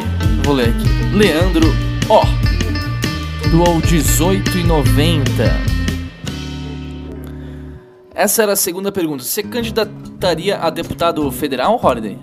Opa, esse é o meu objetivo. Não sei quando, não sei se chego, mas é meu objetivo. Boa, isso aí. É muito. É muito... Então ficou isso aí, pessoal. É o objetivo dele, beleza? Então é isso aí. Muito obrigado pela presença. E até a próxima. Provavelmente eu estarei aí na sexta-feira. Então vocês já sabem o dia para não assistir ao programa. É a sexta.